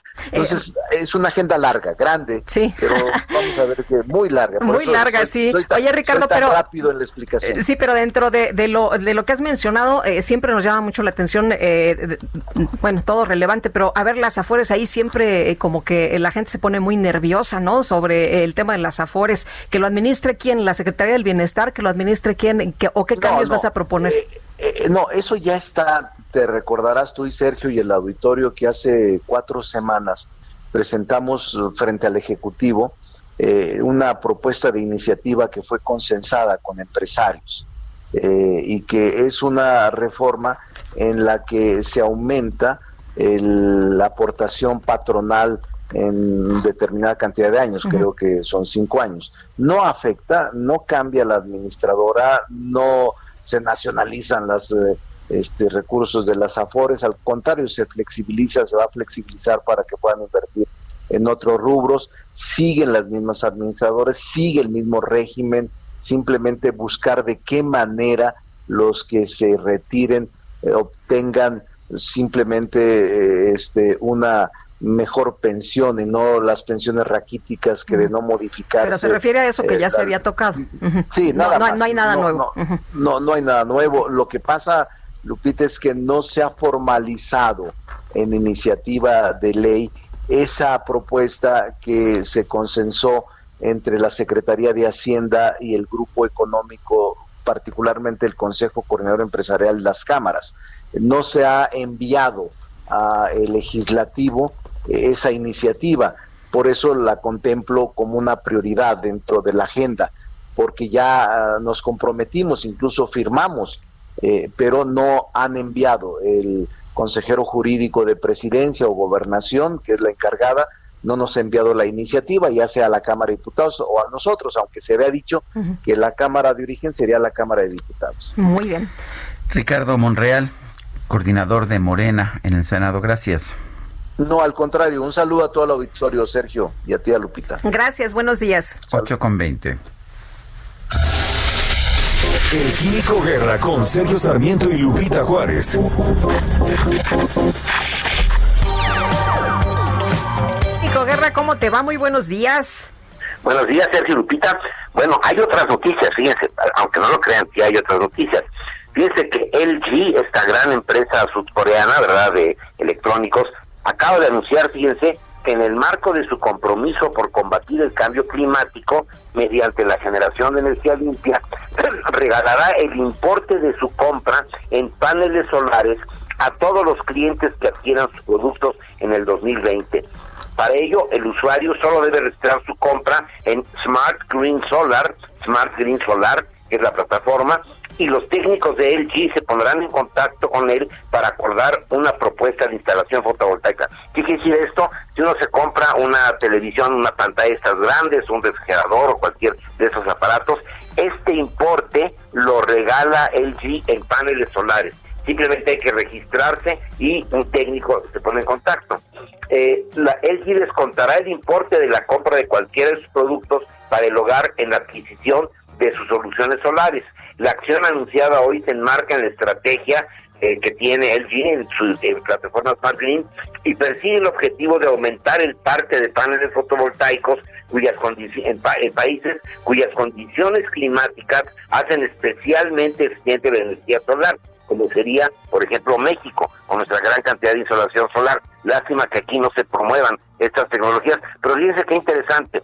Si uno se compra, digamos, con esta pantalla, una cosa que valga eh, 20 mil pesos, 25 mil pesos, esa misma cantidad se abona en paneles solares que gratuitamente LG va a instalar. Esa es una iniciativa pues gigantesca pero que indica hacia dónde se está moviendo el mundo en esta transición energética que pues ya es una realidad y que solamente los que no la quieren ver pues están fuera de ella, pero se van a quedar también fuera del desarrollo, Sergio Lupita.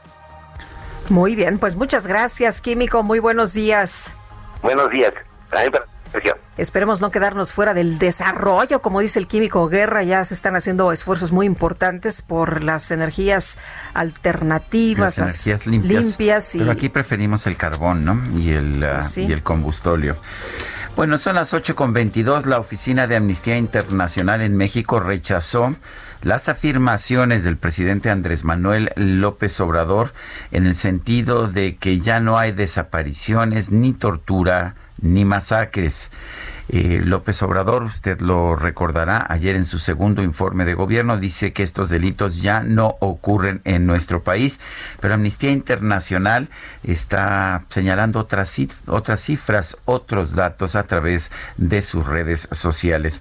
Sobre las desapariciones señaló que entre el primero de diciembre de 2018 y hasta la fecha se han registrado 11.653 desapariciones. En cuanto a las matanzas, recordó la, eh, la, aparente ejecución extrajudicial de elementos del ejército, al menos contra una persona en Nuevo Laredo, Tamaulipas. Eh, también uh, dice que el primer paso para eliminar las violaciones a derechos humanos es reconocerlas y dar cuenta de ellas, es lo que dice Amnistía Internacional. Dice que es falso también que haya menos feminicidios en el país, como lo dijo el presidente López Obrador, según cifras del Secretariado Ejecutivo del Sistema Nacional de Seguridad Pública, entre enero y julio de este año, ese delito ha aumentado 5.4% con respecto al mismo periodo del 2019. Por cierto que el presidente hoy habló de estos temas, de, de los eh, que dijo el día de ayer sobre los delitos y en la misma, eh, pues, en su misma eh, tabla, sí, en su misma tabla, ahí se desmiente porque habla justamente de esta cifra que da Amnistía Internacional. Y Adrián Levarón dijo, pues López Obrador señaló que ya no hay masacres, se les olvida que la de mi hija y mis nietos fue durante el año que él informa y tantas ejecuciones en el país, esas tampoco cuentan, creerá que si no las menciona no existen. Quiero vivir en su México, ahí todos seríamos felices. Son las 8 de la mañana con 25 minutos. Guadalupe Juárez y Sergio Sarmiento estamos en el Heraldo Radio. Que me quedan por vivir Sergio Sarmiento y Lupita Juárez quieren conocer tu opinión, tus comentarios o simplemente envía un saludo para ser más cálida esta mañana. Envía tus mensajes al WhatsApp 5520 109647.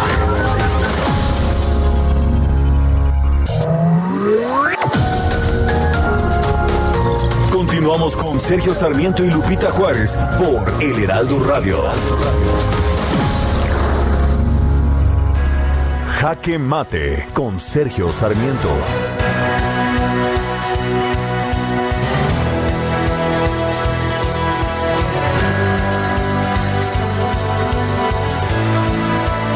La verdad es que lo, que que escuchamos ayer del presidente de la República, Andrés Manuel López Obrador, fue uno de los discursos más triunfalistas de cualquier informe de gobierno en toda la historia. Si nos quejábamos de Foxilandia, bueno, déjeme decirle a usted que este mundo irreal en el que vive el presidente es mucho mayor. Nos dijo, entre otras cosas, que tenemos en el peor momento el mejor gobierno. Nos dijo también que México es un ejemplo para el mundo por la forma en que hemos enfrentado la pandemia y en que estamos resolviendo los problemas de la economía.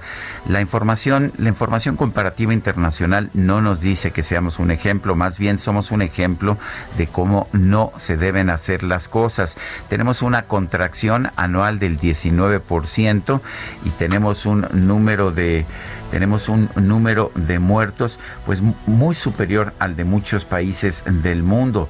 De hecho, el pasado 30 de agosto teníamos 498.88 muertes por cada millón de habitantes, una cifra muy superior a la de la enorme mayoría de los países del mundo. Ejemplos, ahí están Taiwán, está Corea del Sur, Japón también en ciertos puntos. Eh, en fin, podemos encontrar otros países que han tenido mucho mejor desempeño tanto en lo económico como en la contención de la pandemia. Sin embargo, lo que preocupa es que cuando no te das cuenta realmente de cuáles son los problemas que enfrenta pues tu país no vas a poder tomar medidas para resolverlo. Creo que ayer el presidente pudo haber dicho, estamos ante un momento muy complicado, muy difícil, no todo el problema es nuestro, viene de fuera a través de la pandemia, pero hemos cometido errores y vamos a tratar de corregirlos. Pero al parecer el presidente está convencido de que todo, todas las decisiones que ha tomado son las mejores decisiones posibles. Y lo que nos dice la realidad es muy distinto. Estamos, estamos en un momento muy complicado y con un gobierno que ni siquiera se da cuenta de que estamos en un momento difícil. Yo soy Sergio Sarmiento y lo invito a reflexionar.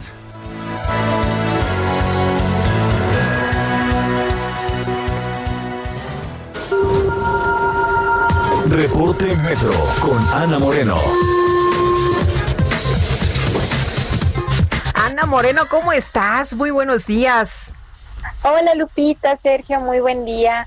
Un saludo a todo su auditorio. Este, esta mañana si van a viajar por la red, les comentamos que está operando con afluencia moderada y avance continuo. Se tiene un intervalo de paso entre cada tren de aproximadamente cuatro minutos. Continuamos también reforzando la importancia del uso correcto del cubrebocas dentro de las instalaciones y trenes. Hay que cubrir completamente la boca y nariz y el uso de gel antibacterial antes y después de usar el metro.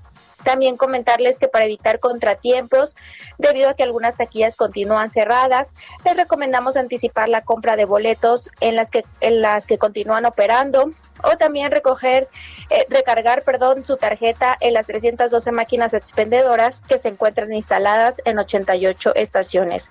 Puede conocer su ubicación consultando nuestras redes sociales o visitando nuestra página web. Y por último, Lupita, Sergio, decirles que esta tarde noche se prevén lluvias en algunas zonas de la ciudad. Por seguridad disminuimos la velocidad de los trenes, por lo que el tiempo de traslado puede aumentar al doble. Les sugerimos que si van a ingresar al metro, anticipen su viaje. Hasta el momento esta es la información. Excelente día. Igual para ti, Ana. Muy buenos días. Buen día. El Consejo Coordinador Empresarial destacó que en el segundo informe de gobierno del presidente Andrés Manuel López Obrador se reconoció la labor del empresariado para combatir la crisis de salud y la económica. En la línea telefónica, el presidente del Consejo Coordinador Empresarial, Carlos Salazar Lomelín. Eh, Carlos, gracias por tomar la llamada. Sí, gracias Sergio Lupita. Es eh, siempre un placer estar con ustedes. Buenos días. Eh, hay quien dice que fue un discurso extraordinariamente triunfalista, eh, que nos dijo que todo está bien, que México tiene el mejor gobierno posible en el peor momento, que somos un ejemplo para todo el mundo. y hay mucha gente que dice que no ve de dónde salen esos datos. ¿Tú qué opinas, Carlos? Mira, bueno, yo déjame ponerte el contexto completo del, del informe. Eh, primero, pues se llama la atención lo corto que fue el, informe. Yo no recuerdo desde, desde que yo era niño y empecé a escuchar informes presidenciales, este es el más corto que, tengo en la memoria. Eh, en la parte que a nosotros nos corresponde, que fue cuando se refirió a la parte económica, creemos que eh, pues fue muy interesante para nosotros el que se haya reconocido el enorme esfuerzo que ha realizado el sector empresarial en este ánimo de los, de los meses pasados, de que había diferencias y que estábamos eh, cada día más divididos, bueno, pues yo creo que aquí hay un mensaje de unión, un mensaje de reconocimiento, que hemos sido un factor importante, no solamente en la consecución del tratado, que tú sabes que ahí sí fuimos un factor, nos consideramos parte de lo que se logró este, eh, para poder darle tranquilidad a nuestro país en cuanto a nuestro principal este, dinámica exportadora, nuestra principal dinámica económica. Eh, se reconoció los salarios y, se reconoció la iniciativa que, hemos presentado para el tema de las pensiones. Y aquí también les quiero comentar que hay dos eh, eh, iniciativas muy importantes que nosotros hemos tratado de organizar en las últimas semanas para buscar exactamente esta recuperación y que este, este discurso se vuelva en resultados y realmente tengamos... Eh, tú sabes que el, Banco de México eh, hizo un pronóstico del, del comportamiento de la economía para fines de año y dijo que iba a haber un rango de caída entre el 8.6 y el 12.8, creo que son las cifras. Bueno, e, esa, recuperación para llegar al, al, al, 8 o al 12, porque ahorita estamos en, un 18 de caída, o fue el último dato que conocimos, eh, va a significar, en la, eh, va a, lograrse en la medida en que nos organicemos y, realmente toquemos las variables que son importantes para poderlo lograr. Y el sector empresarial lo que ha hecho es presentar dos grandes propuestas. Una, eh, organizarse junto con la Secretaría de Economía para tratar de identificar quiénes son los compradores y dónde están las inversiones que se pueden realizar para atender el mercado de Estados Unidos y Canadá, buscando también la sustitución de productos asiáticos por productos mexicanos. Y hemos hecho que nuestra oficina de Washington del CCE se dedique 100% a esto. Le hemos puesto a disposición de la Secretaría de Economía y hemos formado un equipo de trabajo que está buscando así a ese, a, ese grado de, identificación dónde está la empresa, qué empresa es y hay que ir a visitarla. Y hay que empezar a promover nuestros productos de una manera organizada con todos los empresarios. Entonces, esa es una iniciativa. Y la segunda es, eh, insistiendo en la inversión, pues hemos eh, eh, vuelto a presentar la posibilidad de un plan de infraestructura que se financie con, recursos privados, al no haber recursos públicos, y hemos este, tratado de encontrar ahora una manera, inclusive metodológicamente más eh, este, fortalecida, mejor sustentada, de cómo darle seguimiento a estos proyectos, cómo poderlos hacer eh, eh, posibles y ejecutables. Y estamos esperando una cita con el presidente en los próximos días Hemos trabajado de la mano de, la Secretaría de Hacienda también en esto y de la oficina de la presidencia de, Alfonso Romo y creemos que en las próximas semanas ya estaremos este ya, ya no solamente anunciando sino eh, ejecutando proyectos en el país que puedan de alguna manera hacer que esa V se empiece a construir. No se va a dar por generación espontánea, se va a dar en la medida en que la construyamos. Eh, eh, Carlos, entonces, eh, lo peor de la crisis económica, ¿estarías de acuerdo en que ya pasó, que estamos recuperando o en ese camino de la recuperación de empleos y estamos empezando a crecer? Sí, bueno, no hay duda que estamos recuperándonos. Este, no diría yo crecer, es, recuperar la actividad que teníamos en febrero. Este, todavía nuestros indicadores son muy pobres un indicador que para mí es muy importante es el tráfico en la Ciudad de México. Eh, eh, para, para muchos que, nos interesan estos temas, eh, vemos que cada vez es más fácil trasladarse de un lado a otro, no es más que un reflejo de que la actividad económica no ha llegado al nivel en que estaba en el, mes de febrero pasado. Hoy te puedes mover con mayor facilidad en la Ciudad de México. ¿Por qué? Pues porque mucha actividad está detenida todavía, hay que recuperarla. Eh, eh, ¿Qué medidas eh, podrían ustedes recomendar? la medida que se está aplicando en todo el mundo es pues incrementar el gasto público, repartir dinero, apoyar a las empresas, pero el propio presidente dice que ese no es el camino que él va a tomar, que no quiere contratar deuda. Yo la verdad estoy de acuerdo. Eso ya lo, lo, lo, hemos comentado varias veces, se ha decidido no, no tomar deuda, tenemos un balance adecuado nosotros, este, yo creo que ya pasamos el momento más difícil de la crisis y, y se ha podido este, resolver, yo diría mucho por la solidaridad de las familias mexicanas. Aquí, si, si un hermano, un primo o algo se queda sin trabajo, pues uno siempre lo ayuda y se ayuda a otro. Es muy distinto a otros países, ¿verdad? Donde cada quien pues, se rasca con sus uñas. Aquí hay una enorme solidaridad en nuestro país. Son parte de nuestros valores. Y y creo que eso nos ha permitido eh, de una manera pues no no fácil pero sí este, posible el sustentar lo que lo que ha sucedido en estos meses tan difíciles de abril mayo y junio eh, estamos volviendo a nuestras actividades hay mucho todavía por hacer hay sectores todavía desesperantemente atrasados el turismo la aviación todos sus sectores siguen estando muy muy débiles y bueno pues tenemos que promover actividad económica y es lo que nosotros estamos insistiendo e intentando. Estos dos grandes pilares, Sergio, si movilizamos el sector exportador, que ha sido nuestra máquina de crecimiento, y si movilizamos la inversión, te aseguro que vamos a provocar ese círculo virtuoso de, más empleos, más salarios, más ingresos y por ende más consumo y otra vez volver a una actividad este, recuperada. ¿Cuándo lo haremos? En la medida en que podamos ser hábiles en organizar este tipo de iniciativas. ¿Mm? Mientras más rápido lo hagamos, más rápido saldremos. ¿Mm? Muy bien. Pero no nos estamos quedando en nada más este eh, en, el diagnóstico del problema. Yo creo que el problema está enormemente diagnosticado. Aquí lo que hay que hacer es cómo ejecutar las cosas. O sea, trabajar ya de inmediato. Oye, por cierto, tengo entendido que, se reúnen ya de inmediato con la jefa de gobierno. Hoy, hoy tenemos reunión con, con, ella, nos invitó también para esto, para el plan de recuperación de, de la Ciudad de México. A las 11 de la mañana tendremos una reunión con ella, sí. Eh, una pregunta más. Están, están proponiendo, se está proponiendo en el Senado subir en más de 300% el, el impuesto a los refrescos. Sergio, estas cosas son verdaderamente increíbles. Y así como muchos estamos tratando de, mover, de movilizar las cosas a favor, hay, hay gente que quiere ponerle el palo a la rueda, de, definitivamente. Tú imagínate, Sergio, en un momento de recesión como el que vivimos, alguien que, que su solución sea aumentar impuestos, pues es totalmente, completamente al contrario. Eh, en un momento de recesión nadie te va a recomendar que tú aumentes los impuestos en una sociedad. Entonces, estas personas pues, definitivamente le están poniendo el palo a la rueda, sin duda. Bueno, pues eh, gracias por hablar con nosotros. Esperemos que no pasen.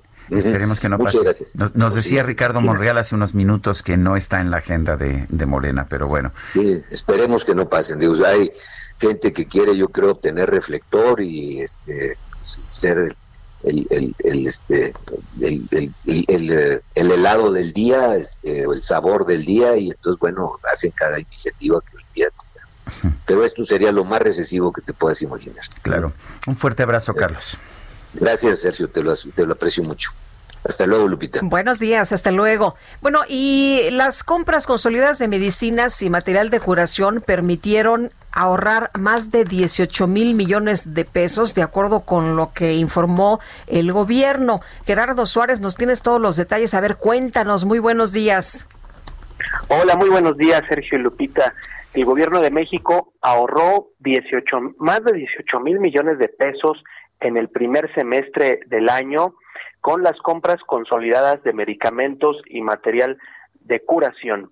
En total, la Administración Pública Federal ahorró más de 80 mil millones de pesos mediante las medidas de austeridad en diversas áreas, de los cuales 18 mil 481 millones de pesos corresponden al rubro de medicamentos y material de curación, de acuerdo con el segundo informe de gobierno. Las autoridades aseguraron que la compra consolidada de este año tuvo un costo 25% más bajo que la de 2019. Al hacer un desglose de este ahorro, el documento detalla que por primera vez se integró al modelo de compra consolidada las necesidades de 25 hospitales regionales de alta especialidad, además de los institutos nacionales de salud y otros centros a cargo de la Secretaría de Salud, en los cuales se ahorraron más de mil millones de pesos. En el caso de los medicamentos contra el cáncer, el gobierno de México atribuyó los problemas de desabasto a una escasez internacional de los insumos para su fabricación. Sin embargo, detalló que se buscaron proveedores en Europa y América para adquirir fármacos como el metotrexato, la vincristina y la ciclofosfamida, entre otros. Y en el caso de las compras de antirretrovirales contra el VIH, se obtuvo un ahorro de 1.700 millones de pesos en todo el país de diciembre de 2018 a junio pasado, de acuerdo con el segundo informe. Este es mi reporte. Gerardo, entonces, si se compraron estos medicamentos, ¿por qué hay quienes están señalando que no hay medicamentos para pues eh, personas que necesitan tratamiento del cáncer? Tú acabas de mencionar varios medicamentos que son precisamente para esto y ¿por qué entonces estaríamos viendo pues tantas denuncias? Sí, así es. Los diversos grupos de familiares de niños o de personas con cáncer han señalado que siguen los problemas de desabasto y ante esta situación, pues lo que les han explicado las autoridades en diversas mesas es que hay eh, problemas que se registran del momento en que salen los medicamentos de los almacenes hasta que llegan a los estados y de ahí de los estados todavía se tienen que repartir a los diversos hospitales. Es lo que le han comentado las autoridades. Sin embargo, pues obviamente están de por medio las vidas de estas pues personas y de estos niños con cáncer. Pero en las compras consolidadas lo que tú nos estás diciendo es que sí se han comprado los medicamentos contra el cáncer, no estas que acabas de mencionar. Así es, en el segundo informe lo que menciona también el gobierno es que se adjudicó la compra de 28 medicamentos oncológicos, eh, también vía esta compra consolidada y eh, pues se ha buscado en diversos países más de 28 eh, medicamentos oncológicos. Pero bueno, ahí está ese detalle, los grupos de padres de familia que señalan que hay todavía este desabasto. Eh, si no es el metotrexato, han sido otros medicamentos que eh, han tenido que comprar por su cuenta o adquirir em, por diversas vías. Así es. Gerardo, muchas gracias por el reporte. Muy buenos días. Muy buenos días. Hasta luego. Son las 8 con 48 minutos. Cuando menos 435 mil alumnos de escuelas privadas han migrado a instituciones públicas en este nuevo ciclo escolar 2020-2021. Carlos Navarro, cuéntanos. Buenos días, Sergio y Lupita. Les saludo con gusto a ustedes y la auditorio. Bien, se está viviendo un éxodo desde los colegios y es que para el nuevo ciclo escolar 2020-2021, 435 mil alumnos llegaron a escuelas públicas de la Ciudad de México, informó el Fideicomiso para la Educación Garantizada Fidegar. A través de un comunicado, el órgano explicó que el 14 de agosto inició el registro de este programa por medio de la aplicación de Mi Beca para empezar. Ahí detallan que madres y padres de familia realizaron la inscripción al programa de sus hijas e hijos de nuevo ingreso o que decidieron cambiar de una escuela a una escuela pública en la Ciudad de México pues ya no contaban con el para seguir en una escuela privada. El órgano detalló, como les comentaba, son 435 mil estudiantes que ya van a acceder al programa de mi beca. Para empezar, ahí fue como el gobierno de la Ciudad de México logró hacer una medición de este número de alumnos que cambiaron, pues buscaron el apoyo principalmente por la situación económica que vive tanto la Ciudad de México como el país. Y es que comentarles también que la Asociación Nacional de escuelas privadas señaló que todavía hay 1.6 millones de alumnos que todavía no se inscriben. Esto representa alrededor del 30%. Sin embargo, eh, los alumnos de estas escuelas privadas tienen hasta el 11 de septiembre para cerrar el periodo de inscripciones. Entonces veremos en los próximos 10 días la cantidad de estos alumnos que se van a inscribir o simplemente van a buscar migrar a una escuela pública, pues la situación económica de la Ciudad de México y de los padres de familia no es la ideal. Sergio Lupita, la información que les tengo.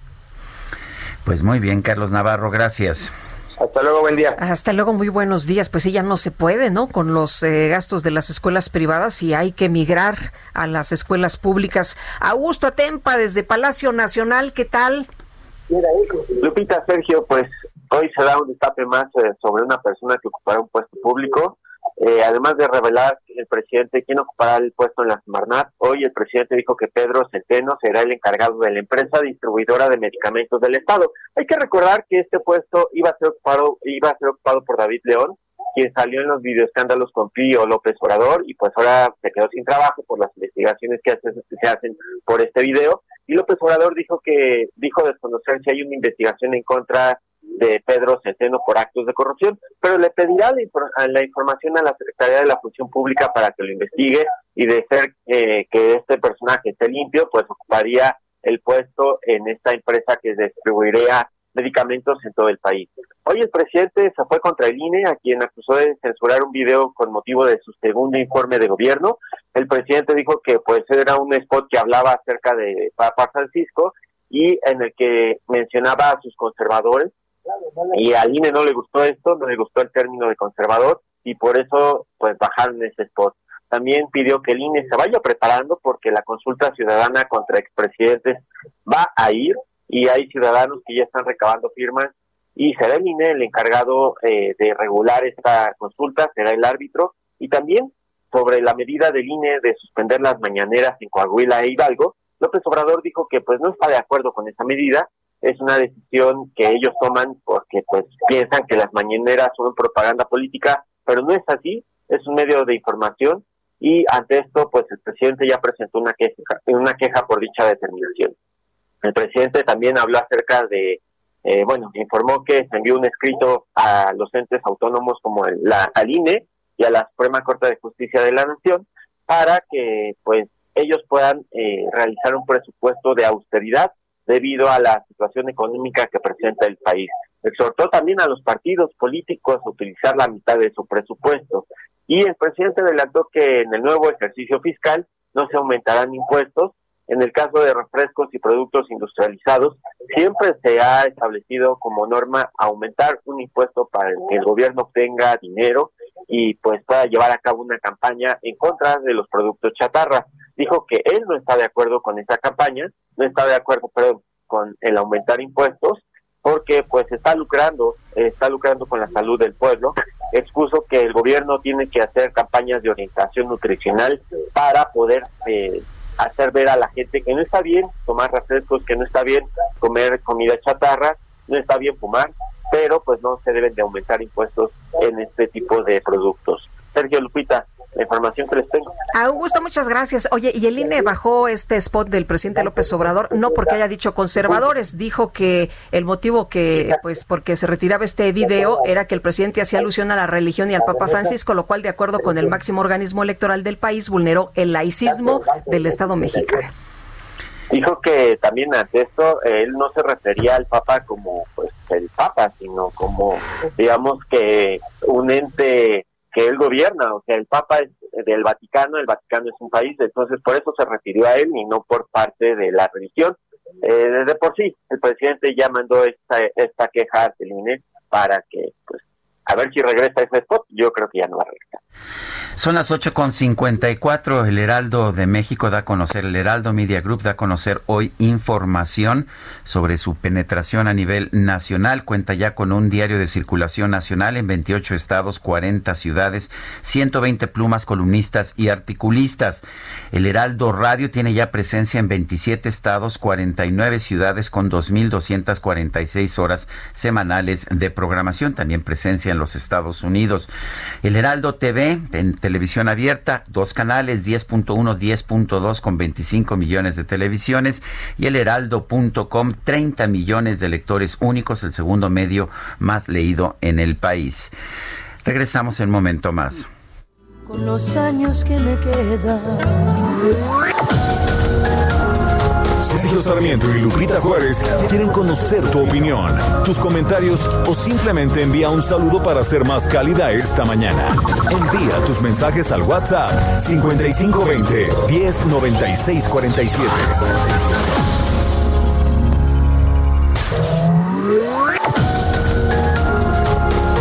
Continuamos con Sergio Sarmiento y Lupita Juárez por El Heraldo Radio.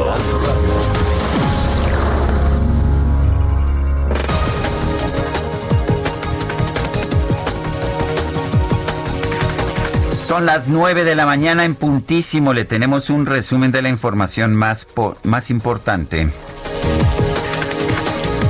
Desde Palacio Nacional, el presidente López Obrador anunció que María Luisa Albores, actual secretaria del Bienestar, va a asumir la titularidad de la Semarnat tras la renuncia de Víctor Manuel Toledo me estaba ya informando de que no se sentía bien porque no le estaba ayudando su salud y que este, pensaba renunciar. Desde antes de que se generara la polémica por lo del agroquímico y ya la semana pasada me dijo que no podía seguir. Entonces ya me presentó su renuncia y va en su lugar María Luisa Albores, que también es ambientalista, es la actual secretaria de Bienestar y para bienestar va a ascender el subsecretario Javier May.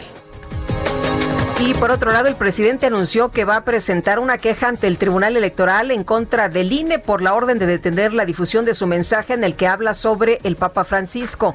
Vamos a presentar nuestra queja ante el Tribunal Electoral porque el INE nos quita un mensaje en televisión porque hablo del Papa Francisco, cuando el Papa Francisco es, además de líder religioso, jefe de Estado, pero el colmo es que me llaman la atención porque hablo de conservadores no les gusta que yo llame a nuestros adversarios, con todo respeto, conservadores. Entonces, ¿cómo les voy a llamar? Entonces vamos a, a ver esto porque están queriendo censurarnos.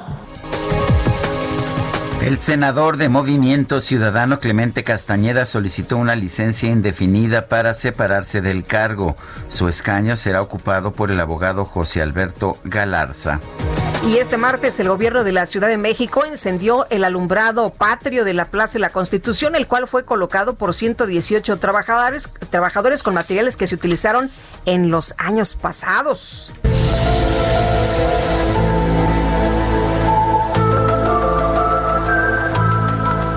Qué misterio? Fíjate, Guadalupe Juárez, escucha bien, por favor. Sí. Dos estudios realizados por cerca de 2.000 científicos de 19 países revelaron que en mayo del 2019 los detectores LIGO en Estados Unidos y Virgo en Italia captaron la señal de ondas gravitacionales, la onda, las ondas más potentes jamás observadas. Luego de más de un año de estudio, se determinó que la señal se originó por la fusión de dos agujeros negros hace 7 mil millones de años. Sin embargo, con base en las leyes de la relatividad general y los conocimientos actuales de la física de las estrellas, este fenómeno no es explicable. Los estudios concluyen que los agujeros negros involucrados podrían tener un origen aún desconocido y misterioso. Ay, 2020 ya. Acábate.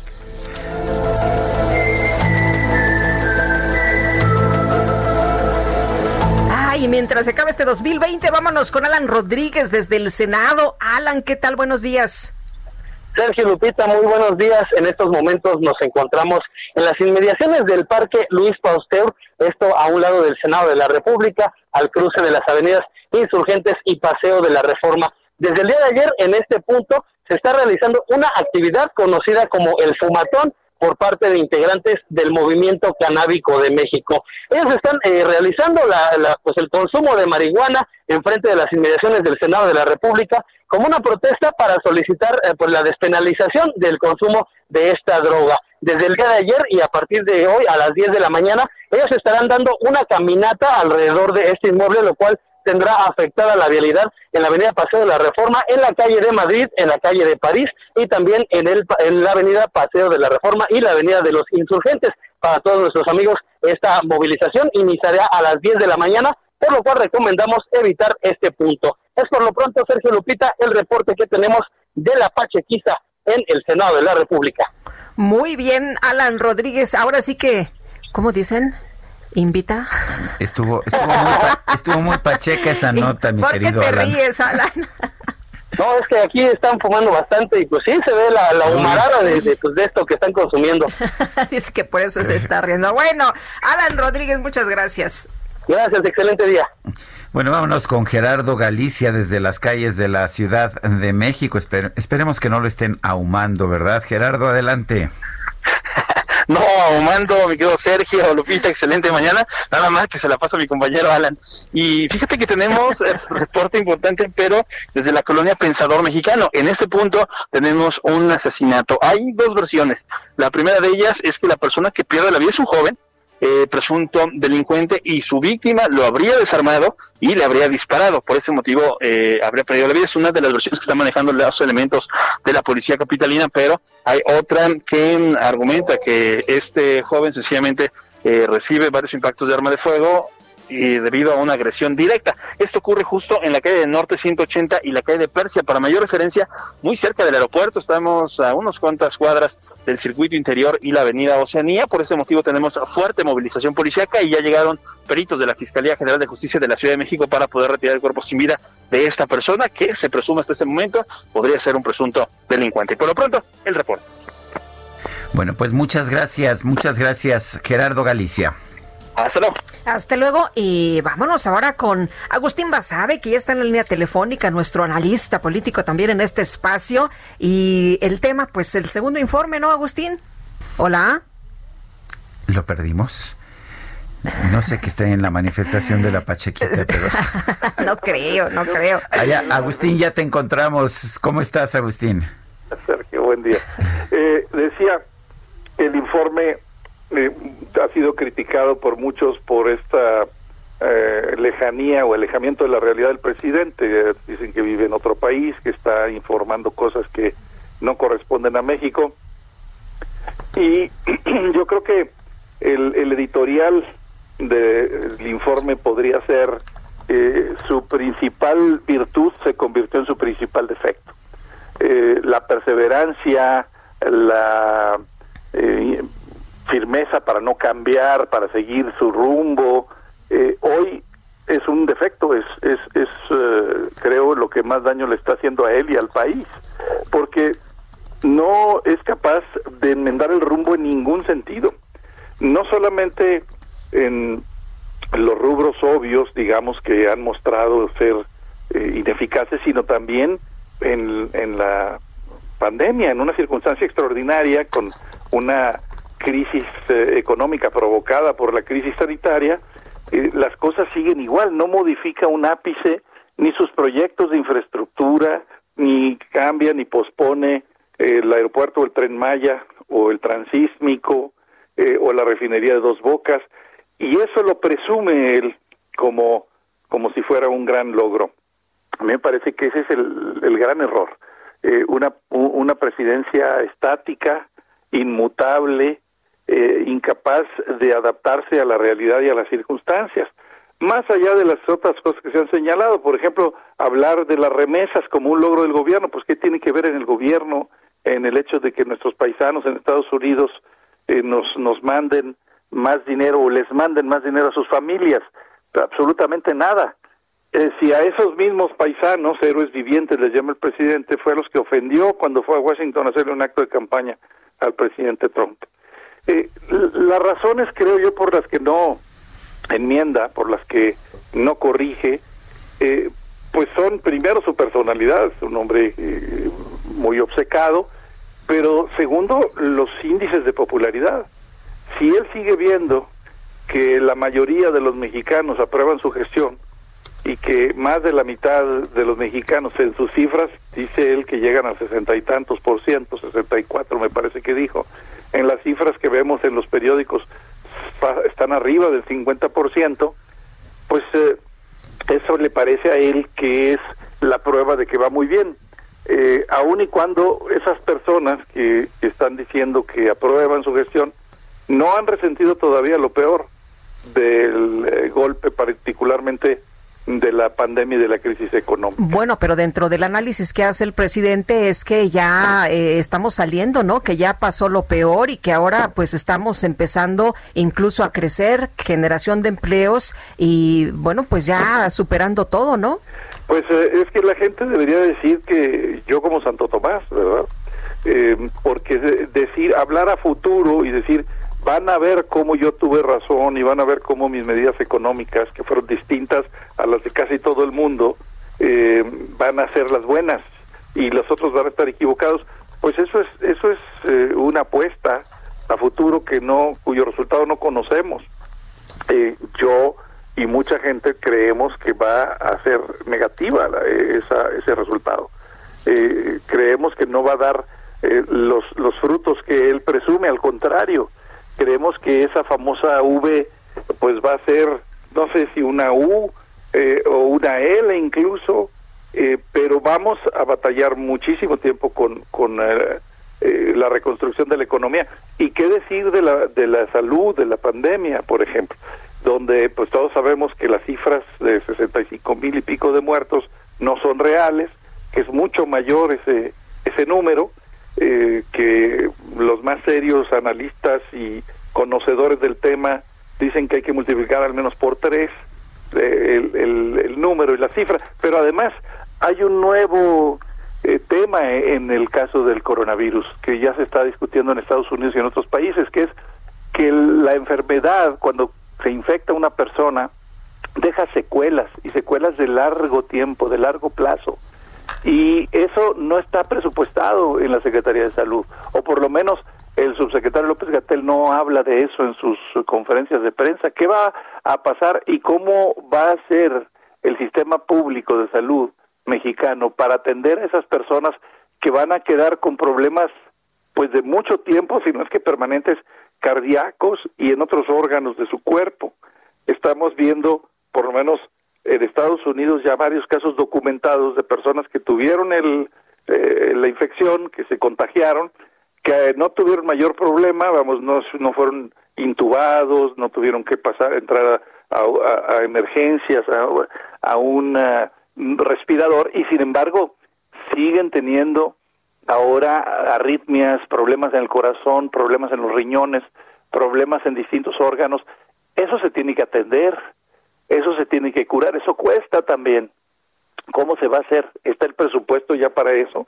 ¿O también ahí vamos a aplicar la pobreza franciscana? Es que realmente creo que ese, eh, eh, insisto, que eso que antes era una cualidad, eh, esa firmeza, ese a pesar de todo, contra viento y marea, yo sigo adelante, se ha convertido en, su principal defecto. No poder enmendar, no poder dar vuelta, a pesar de que el camino que está recorriendo ya se llenó de grietas, eh, de maleza y no puede seguir por ahí, él sigue insistiendo en avanzar por ese mismo rumbo, cuando las cosas, la realidad le dice que no se puede. Muy bien. Agustín, gracias. Al contrario, Saludos, un abrazo y, saludos a Buenos días, otro para ti, Agustín Basabe. Bueno, y vamos con, otros temas. Eh, eh, la escultura de Javier Marín, eh, es, que es uno de los grandes, grandes artistas que tenemos, gira en torno al ser humano integral. Su trabajo incluye la pintura, el dibujo y la fotografía, y en el proceso construye y deconstruye las formas tridimensionales. De hecho, se publica, se publica en el periódico El Heraldo una, pues un, ensayo, eh, realmente un artículo sobre Javier, eh, Javier Marín, y lo tenemos precisamente en la, en la línea telefónica. Javier Marín, ¿cómo estás? Buenos días. Bien, muy buenos días. Buenos días. Eh, en primer lugar, eh, estaba yo viendo este, este artículo de, del periódico El Heraldo, de la sección cultural del periódico El Heraldo, y, es interesante lo mucho que, estoy aprendiendo de ti. Eres un referente, pero como todas las personas famosas, pues nada más sabemos de Javier Marín. ¿Quién, e, quién eres tú, Javier? ¿Quién es Javier Marín? Eh, ¿Cómo empieza a, a realizar sus trabajos? ¿Y, ¿Y qué sientes tú que te define? Bueno, pues, ¿qué te puedo decir? Yo soy una persona común y corriente, pues a lo mejor la diferencia es que vive, se relaciona, eh, pues a través de la sensibilidad y del trabajo artístico. Yo comienzo mi carrera a mediados de los ochentas y pues desde entonces he exhibido mi trabajo, he mostrado mi trabajo siempre buscando como la parte del que completa, que completa lo que hago justamente y que está en, el que lo ve. Entonces, bueno, ha, ha sido una carrera como eh, siempre, siempre está eh, en, espacios, en espacios públicos, mostrando lo que hago y un poco retroalimentándome con la reacción del público, que me gusta muchísimo y que me mantiene haciendo esto. Eh, Javier, ¿cómo empezaste? Eh, eh, estábamos pues leyendo que empiezas desde muy pequeñito, pero ¿te gustó realmente desde, desde chavito? Te, empezó a llamar la atención el tema de la escultura, del dibujo, de las artes? Sí, siempre. Digo, tenía un papá artista y e, era como una práctica común en, en la casa familiar estar este inventando cosas, dibujando, jugando con plastilina, con barro. Digo, esto somos 10 hermanos, tres de los cuales somos artistas y, nos dedicamos a, a, ello. Tenía que ver, yo creo, mucho con, con ver a mi papá trabajar y, con una cierta libertad que se daba para, para ser creativo. El, ¿Te has dedicado nada más, te has concentrado nada más en la escultura o has buscado otros tipos de expresiones? No, pues yo creo que he tocado muchas disciplinas, me gusta, la, empecé pintando, por ejemplo, y el dibujo me encanta, también he trabajado últimamente con la fotografía, en fin, hay cosas que me encantaría hacer, me encantaría hacer cosas que tengan que ver más con artes escénicas, yo creo que, que la creatividad, por lo menos en mi caso, como que abarca muchísimos campos.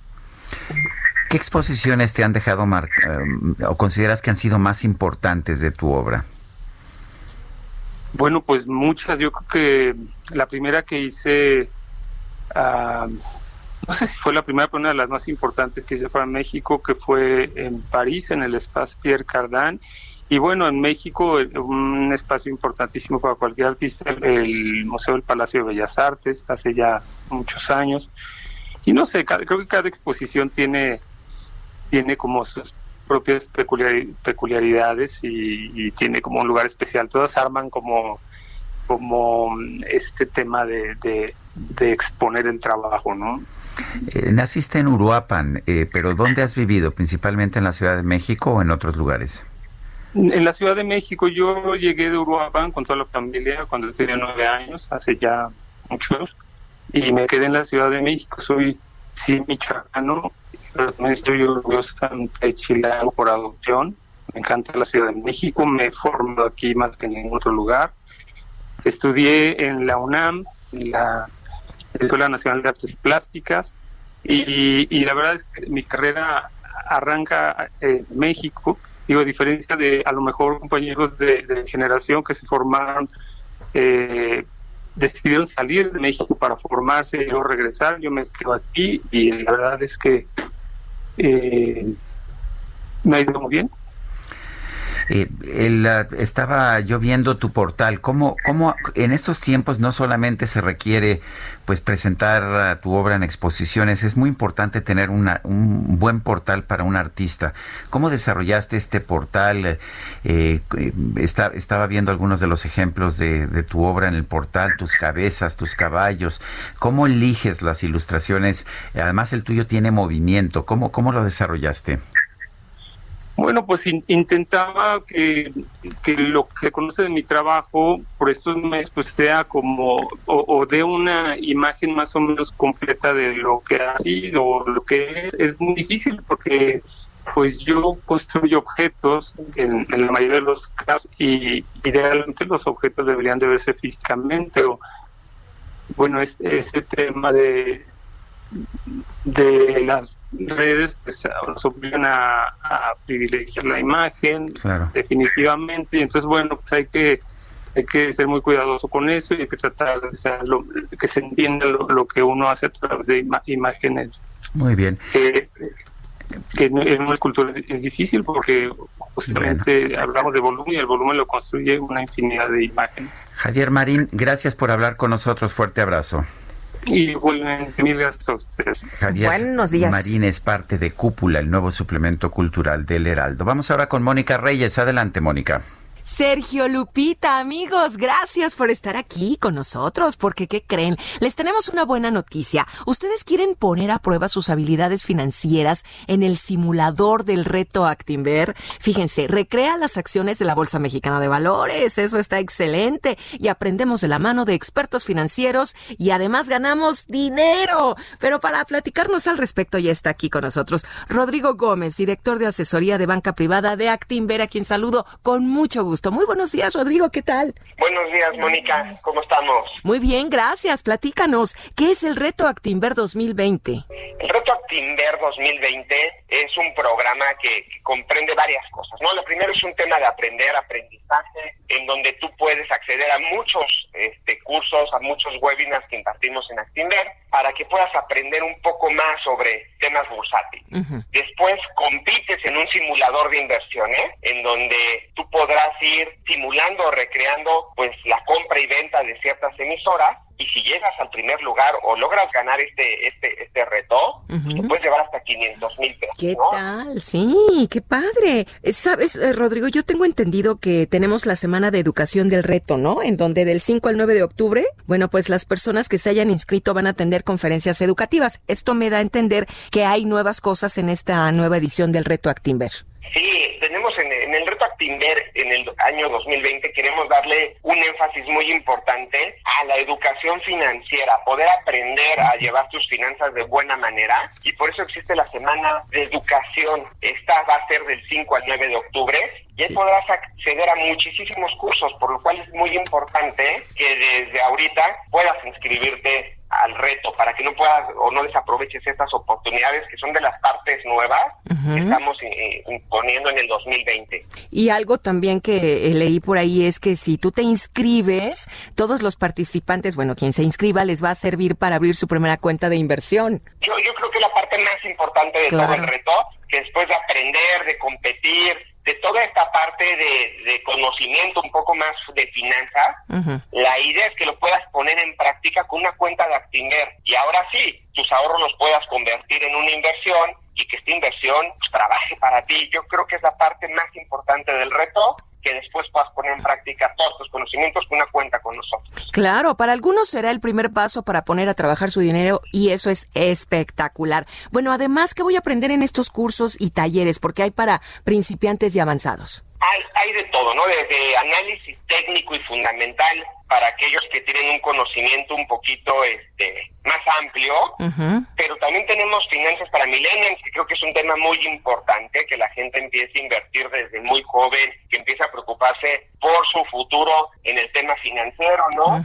Podemos tener cursos desde de fondos de inversión, sociedades de inversión, que es pues un instrumento en donde a mi parecer todo el mundo debería tener este alguna parte de, de su posición. Claro. En fin, todos los, los cursos están divididos para principiantes o para gente con un conocimiento mayor, pero para todos muy, muy útil, ¿no? Tenemos más de 35 cursos para que la oferta sea para todo el mundo. Claro, Rodrigo, ¿quién impartirá los cursos y talleres? Porque eso también hay que verlo. El tema de quién lo, los va a impartir es muy importante porque son principalmente nuestros expertos de Actimer los que van a impartir gran parte de estos cursos, pero además nos apoyamos con gente de la Bolsa Mexicana de Valores y alguno que otra empresa invitada que tenga algún conocimiento muy, muy específico sobre algún tema. Entonces, que puede quedar muy claro que la gente que va a impartir estos cursos es gente totalmente preparada y verdaderos expertos y que tienen el conocimiento suficiente para que todo el mundo aprenda lo que desea aprender en el tema financiero. Así es, claro. ¿Cómo y hasta cuándo podemos inscribirnos al reto Actinver 2020? Porfa. Nos podemos inscribir desde ya hasta el 4 de octubre. Este, la forma más sencilla es entrar a retoactinver.com Puedes también ayudarte con nuestras redes sociales, ¿no? Que es Reto Actimber en Facebook o arroba Reto Actimber en Twitter. Y podemos inscribirnos desde hoy hasta el 4 de octubre. Perfecto. Muy bien, Rodri. Buscamos las, las redes sociales y ahí estamos. Ahí también nos, podemos echar ahí este, a andar a través de las redes. Gracias, muchas gracias por haber platicado con nosotros, Rodrigo Gómez, de Banca Actinver. Muchas gracias a ti, Mónica. Que tengan muy buen día. Gracias, igualmente. Hasta pronto. Cuídate.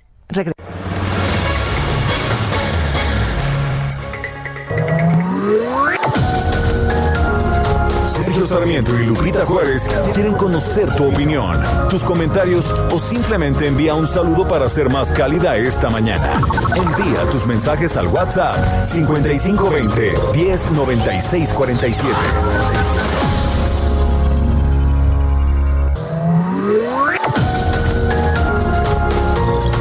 Continuamos con Sergio Sarmiento y Lupita Juárez por El Heraldo Radio.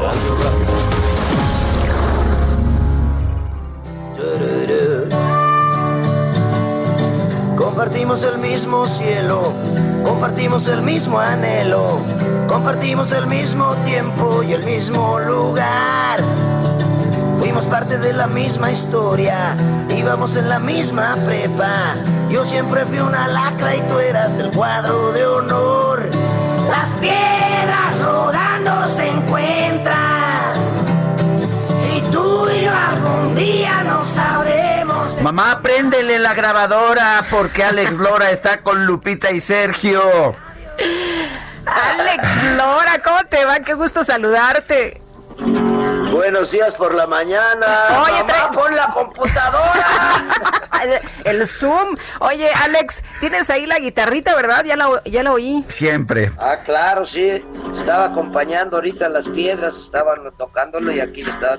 A ver, viene de ahí un cachito.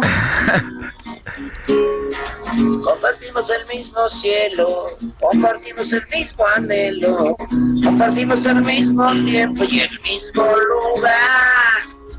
Fuimos parte de la misma historia, íbamos en la misma prepa. Yo siempre fui una lacra y tú eras el cuadro de honor, como dice la raza. Las piedras rodando se encuentran.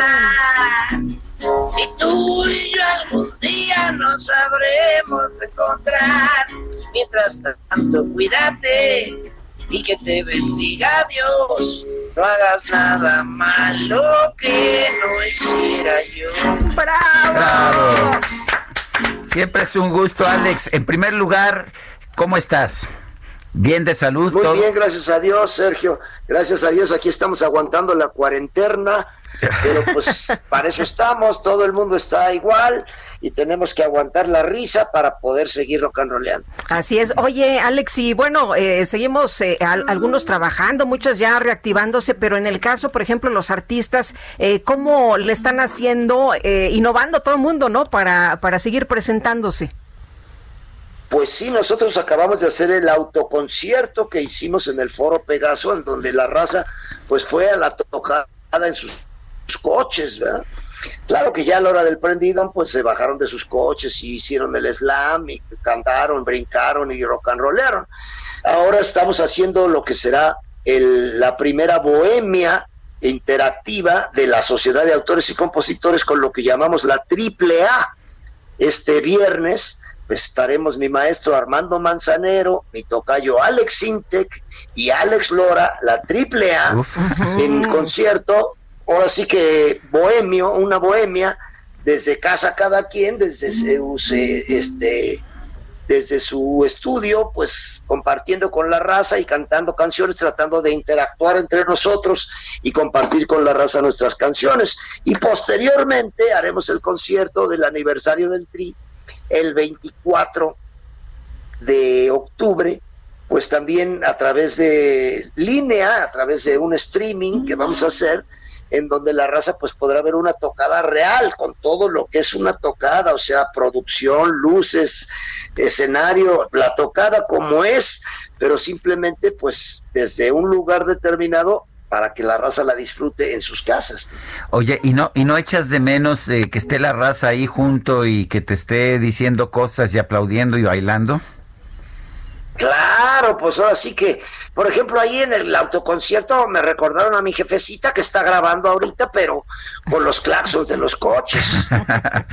pero, pero ahora, pues, este, ahorita como en este momento, por eso estábamos cantando, les decía, ¿cómo dice la raza? Porque no los vemos, no los estamos oyendo, pero sabemos que la raza está en su casa cantando con nosotros. Las piedras rodando se encuentran. La raza también está cantando y sabemos que a través de las ondas gercianas están ellos también desahogándose y olvidándose de sus broncas, aunque sea un ratito rock and rollando con nosotros. Alex, ¿cómo nos conectamos al Cantoral Online?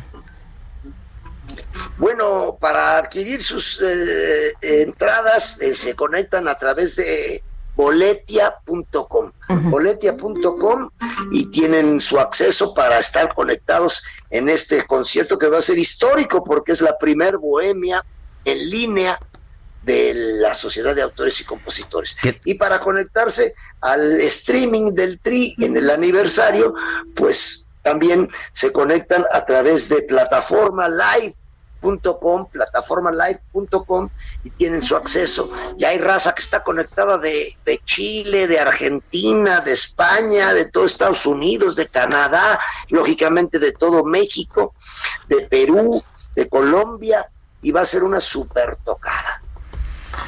Pues suena, suena maravilloso, suena muy bien y gracias por invitarnos. Sé que estos conciertos de, de Bohemia eh, los venía haciendo la Sociedad de Autores y Compositores desde antes, pero en el, en el Roberto Cantoral, en el auditorio de la Sociedad, ahora los podremos pues tener más cerca, ¿no?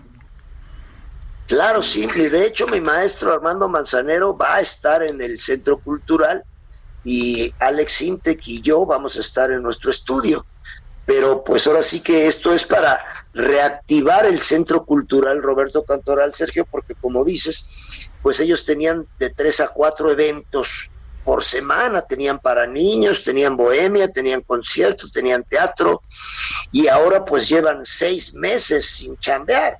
Entonces esto es para darle activación nuevamente al centro cultural y pues con la propuesta, la intención de que se reactive el trabajo para todos y que la raza se pueda olvidar de sus broncas también a través de la música. Tú sabes que la música nos acerca a Dios y qué mejor forma de estar cerca de Dios ahorita, que es lo que todos necesitamos, pues que con la música.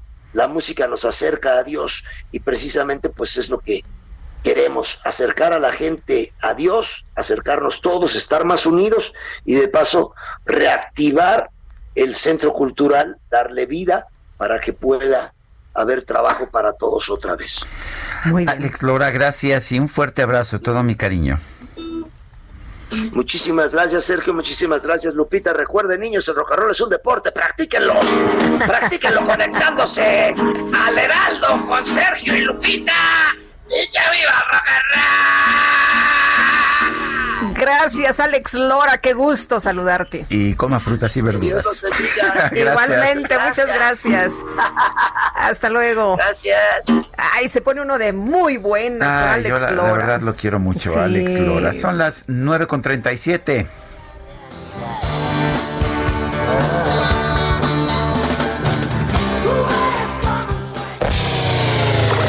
La micro deportiva.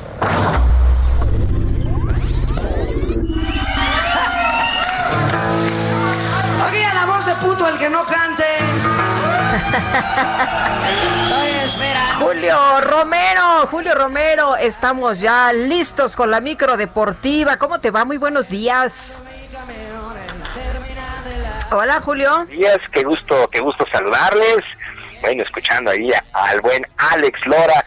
Oigan, arrancamos la micro deportiva, sale de la base con la siguiente información. El PSG anuncia que tres de sus jugadores han dado positivo a COVID-19. También el periódico L'Equipe anuncia que se trata de Neymar, el brasileño Neymar, de Di María y de Leandro Paredes. El cuadro galo aplicó los protocolos sanitarios y ya los aisló para la cuarentena de estos jugadores.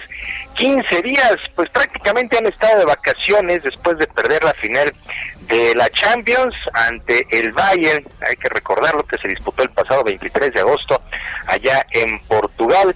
Eh, el PSG, el Paris Saint Germain, tenía un duelo pendiente contra el Lens, tenía que disputarse el día 29, pero dieron más días de descanso a estos jugadores que aprovecharon las vacaciones y muchos de ellos fueron captados en Ibiza. Algunos de ellos, como Neymar, pues han publicado eh, fotos en sus redes sociales de vacaciones, así es que Leandro Paredes, Neymar y Di María, Ángel Di María, pues han dado positivo a COVID-19 con el Paris Saint Germain, pues aislarse.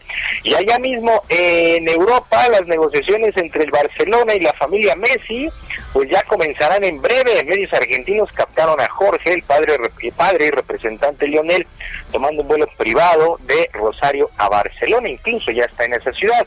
En días anteriores el astro pidió su salida del conjunto catalán, pero todo se centra en la rescisión del contrato que ronda por ahí los 700 millones de dólares. Los abogados del jugador aseguran que la cláusula llegó a su fin el pasado 10 de junio, mientras que el equipo alega todo lo contrario, que todavía está vigente.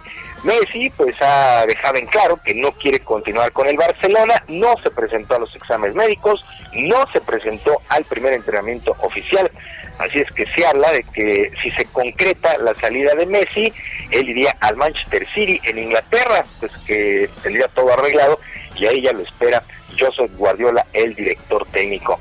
Bueno, en otras cosas, el, en el fútbol mexicano, el equipo de Cruz Azul regresó a los entrenamientos para alistar la jornada 8 del Guardianes 2020.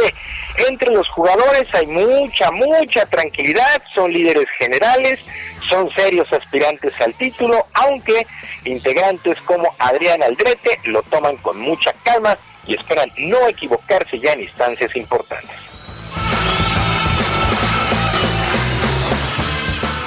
Yo creo que, eh, sobre todo en el torneo mexicano, que es, eh, si sales, sales una tarde mala, te cuesta. Y si es en una liguilla, pues imagínate. Entonces, este tipo de, de- margen de error, obviamente con el trabajo que hacemos, eh, buscamos acortarlo. Entonces, por eso eh, es tan importante esta autocrítica, es tan importante esta exigencia que se tiene entre los mismos jugadores, entre obviamente el cuerpo técnico.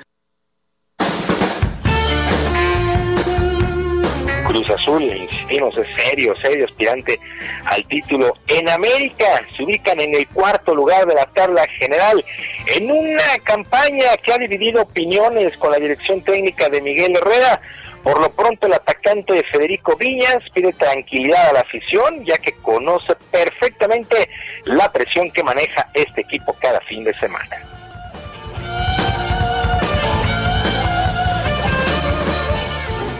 Que se quede tranquila, que nosotros tratamos de, dar lo mejor en cada partido, en cada juego, en cada entrenamiento, día a día, acá con, todos. Y bueno, a veces las cosas no se dan, los partidos no, no podemos sacar el, resultado que esperábamos, pero bueno, eh, los rivales también tienen muy buen nivel, pero bueno, como te digo, no hay margen de error acá y la gente te exige, la institución te exige y bueno, eh, trataremos de mejorar para, para ganar lo, lo más posible, ¿no? La raza me dice que todo lo que hago, que todo lo que hago, que todo Bueno, pues así las cosas. Actividad en el básquetbol de la NBA, el equipo de los Nuggets de Denver venció 80-78 al Jazz de Utah en un juegazo. Nikola Jokic, el serbio, 30 puntos, 14 rebotes y forzan a un séptimo y definitivo para buscar las semifinales en la conferencia del oeste, mientras que ya en las semifinales del este triunfan los Celtics de Boston 102 a 99 sobre los Raptors de Toronto. Actividad en el abierto de tenis de los Estados Unidos, el Grand Slam sin mayores problemas. Dani Medvedev, Grigor Dimitrov, el búlgaro, Dominic Thiem, el austriaco, mientras que en damas Serena Williams y Victoria Zarenka, la bielorrusa, en eh, la primera ronda no tienen problemas para seguir con vida. Sergio Lupita, amigos del auditorio, la información deportiva este miércoles. Julio, muchas gracias, que tengas buen día. Igualmente, un abrazo, buen día. Son las 9.43, vamos con Mónica Reyes, nos tiene más información. Adelante, Mónica. Sergio, Lupita, amigos Radio Escuchas, qué gusto saludarlos en este instante. Y si ustedes quieren mejorar su salud, evitar cualquier contagio de virus y bacterias que, bueno, están a la orden del día ya en esta época, pues, ¿qué creen? Está con nosotros Aris Chávez, representante de Productos y Tratamientos Politécnico, y nos viene a hablar precisamente sobre cómo defendernos, ¿no? Yo quiero unos soldaditos, Aris, que estén defendiendo mi organismo constantemente. ¿Qué puedo hacer?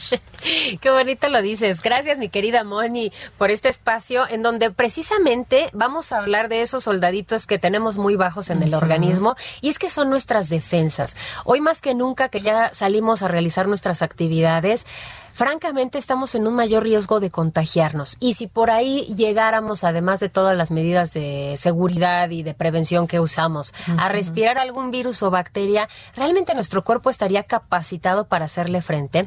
Yo quiero decirles que los avances del Instituto Politécnico Nacional en esta época han sido muchos y en el caso exactamente del factor de transferencia, hemos logrado maravillas en el organismo. Por eso le pedimos que ponga mucha, mucha eh, intención y atención mucha atención a esta información porque esto puede ser el cambio de un contagio o no. Les explico. Cuando empezamos a tomar el factor de transferencia, que nada es más que un extracto dializado de células sanguíneas llamadas leucocitos. Los leucocitos son los que conforman nuestro sistema inmunológico, esos soldaditos que tú claro. dices. Y cuando empezamos a tomarlos de esta forma, logramos elevar el sistema inmunológico hasta en un 470%.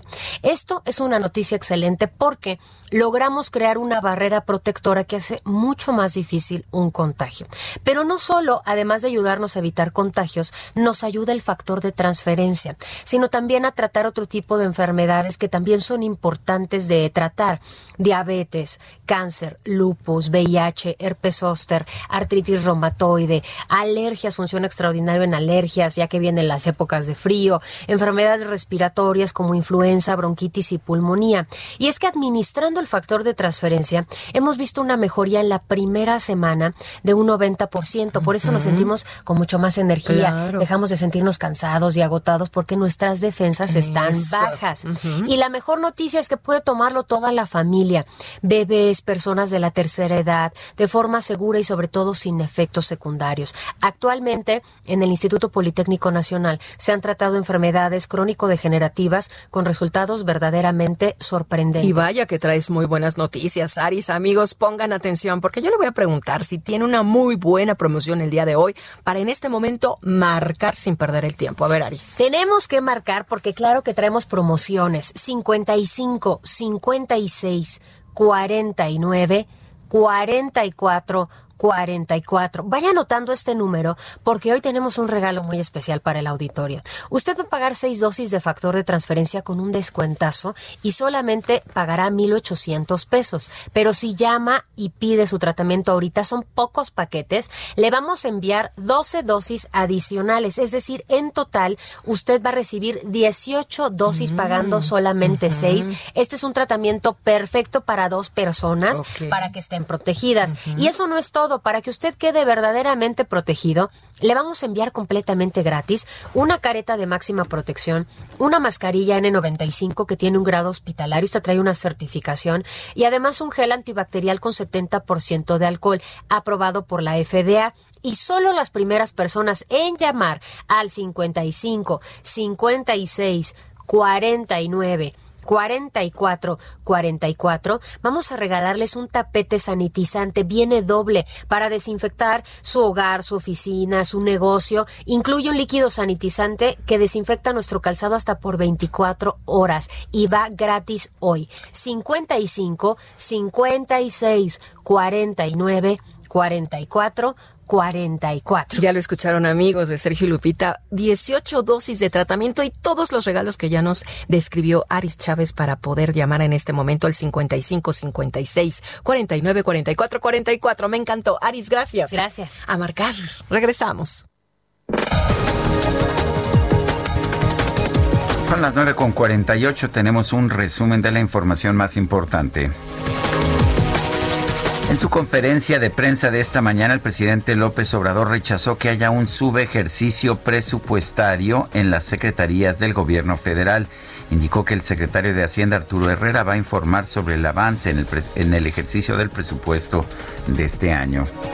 Y por otro lado, el presidente anunció que el director normativo de Administración y Finanzas del ISTE, Pedro Centeno, será el titular de la empresa del Estado encargada de la distribución de medicinas, vacunas y equipo médico.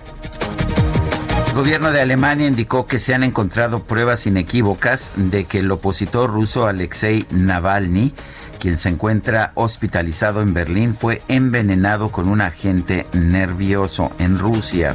Bueno, el Paris Saint Germain anunció que tres de sus principales jugadores fueron diagnosticados con COVID-19, el brasileño Neymar y los argentinos Ángel Di María y Leandro Paredes también. Somos novios, pues los dos sentimos mutuo amor profundo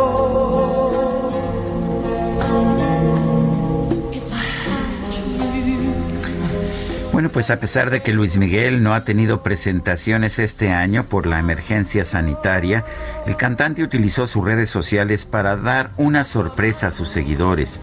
A través de Instagram dio a conocer una nueva versión de la canción Somos Novios del maestro Armando Manzanero, la cual fue incluida en su álbum Segundo Romance. Esta versión la interpretó con Celine Dion y hasta el momento la canción cuenta ya con más de medio millón de reproducciones.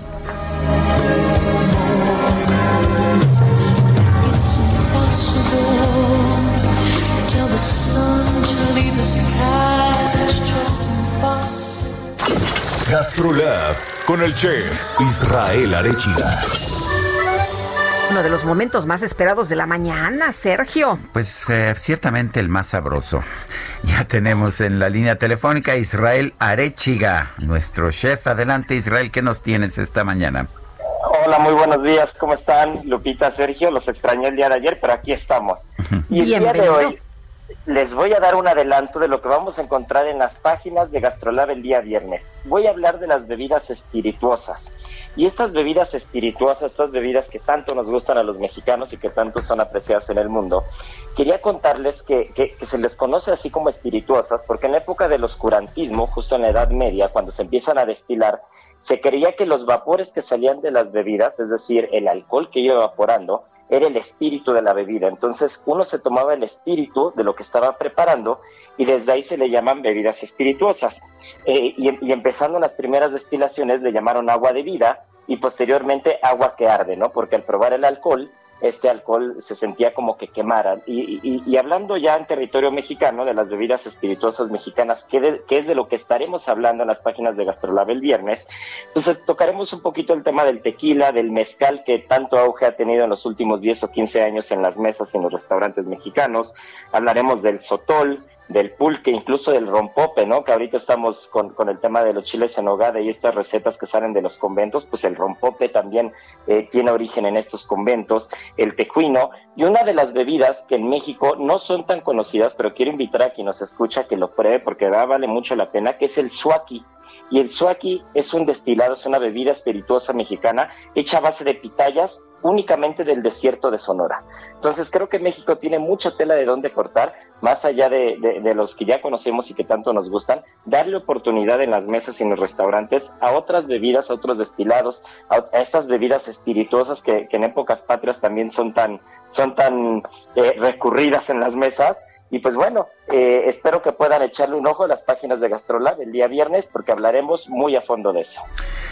Pues uh, suena, suena muy bien, lo, tomaremos con mucho espíritu, mi querido Israel.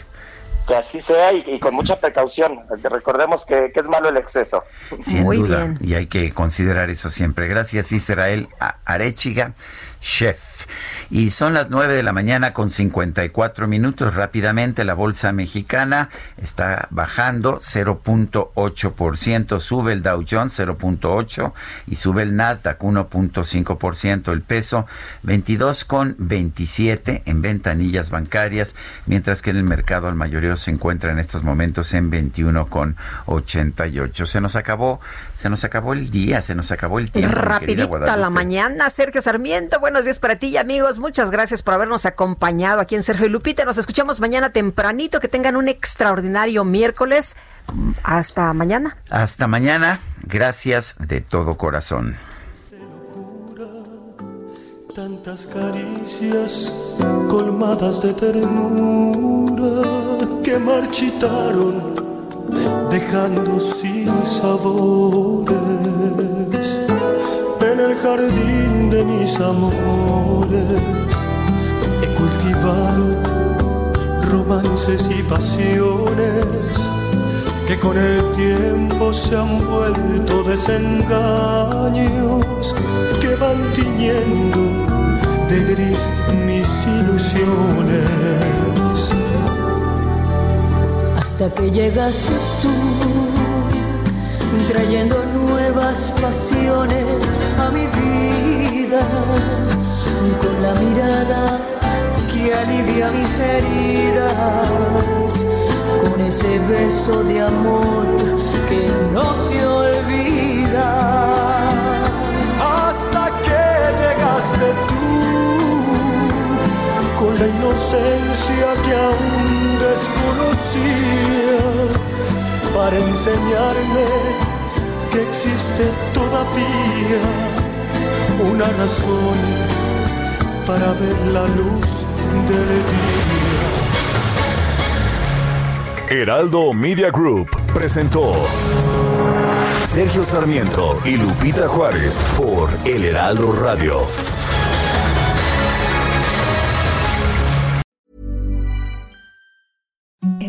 The softest sheets you've ever felt. Now imagine them getting even softer over time. That's what you'll feel with Bowl and Branch's organic cotton sheets. In a recent customer survey, 96% replied that Bowl and Branch sheets get softer with every wash. Start getting your best night's sleep in these sheets that get softer and softer for years to come. Try their sheets with a 30-night guarantee. Plus, get 15% off your first order at bowlandbranch.com. Code BUTTERY. Exclusions apply. See site for details.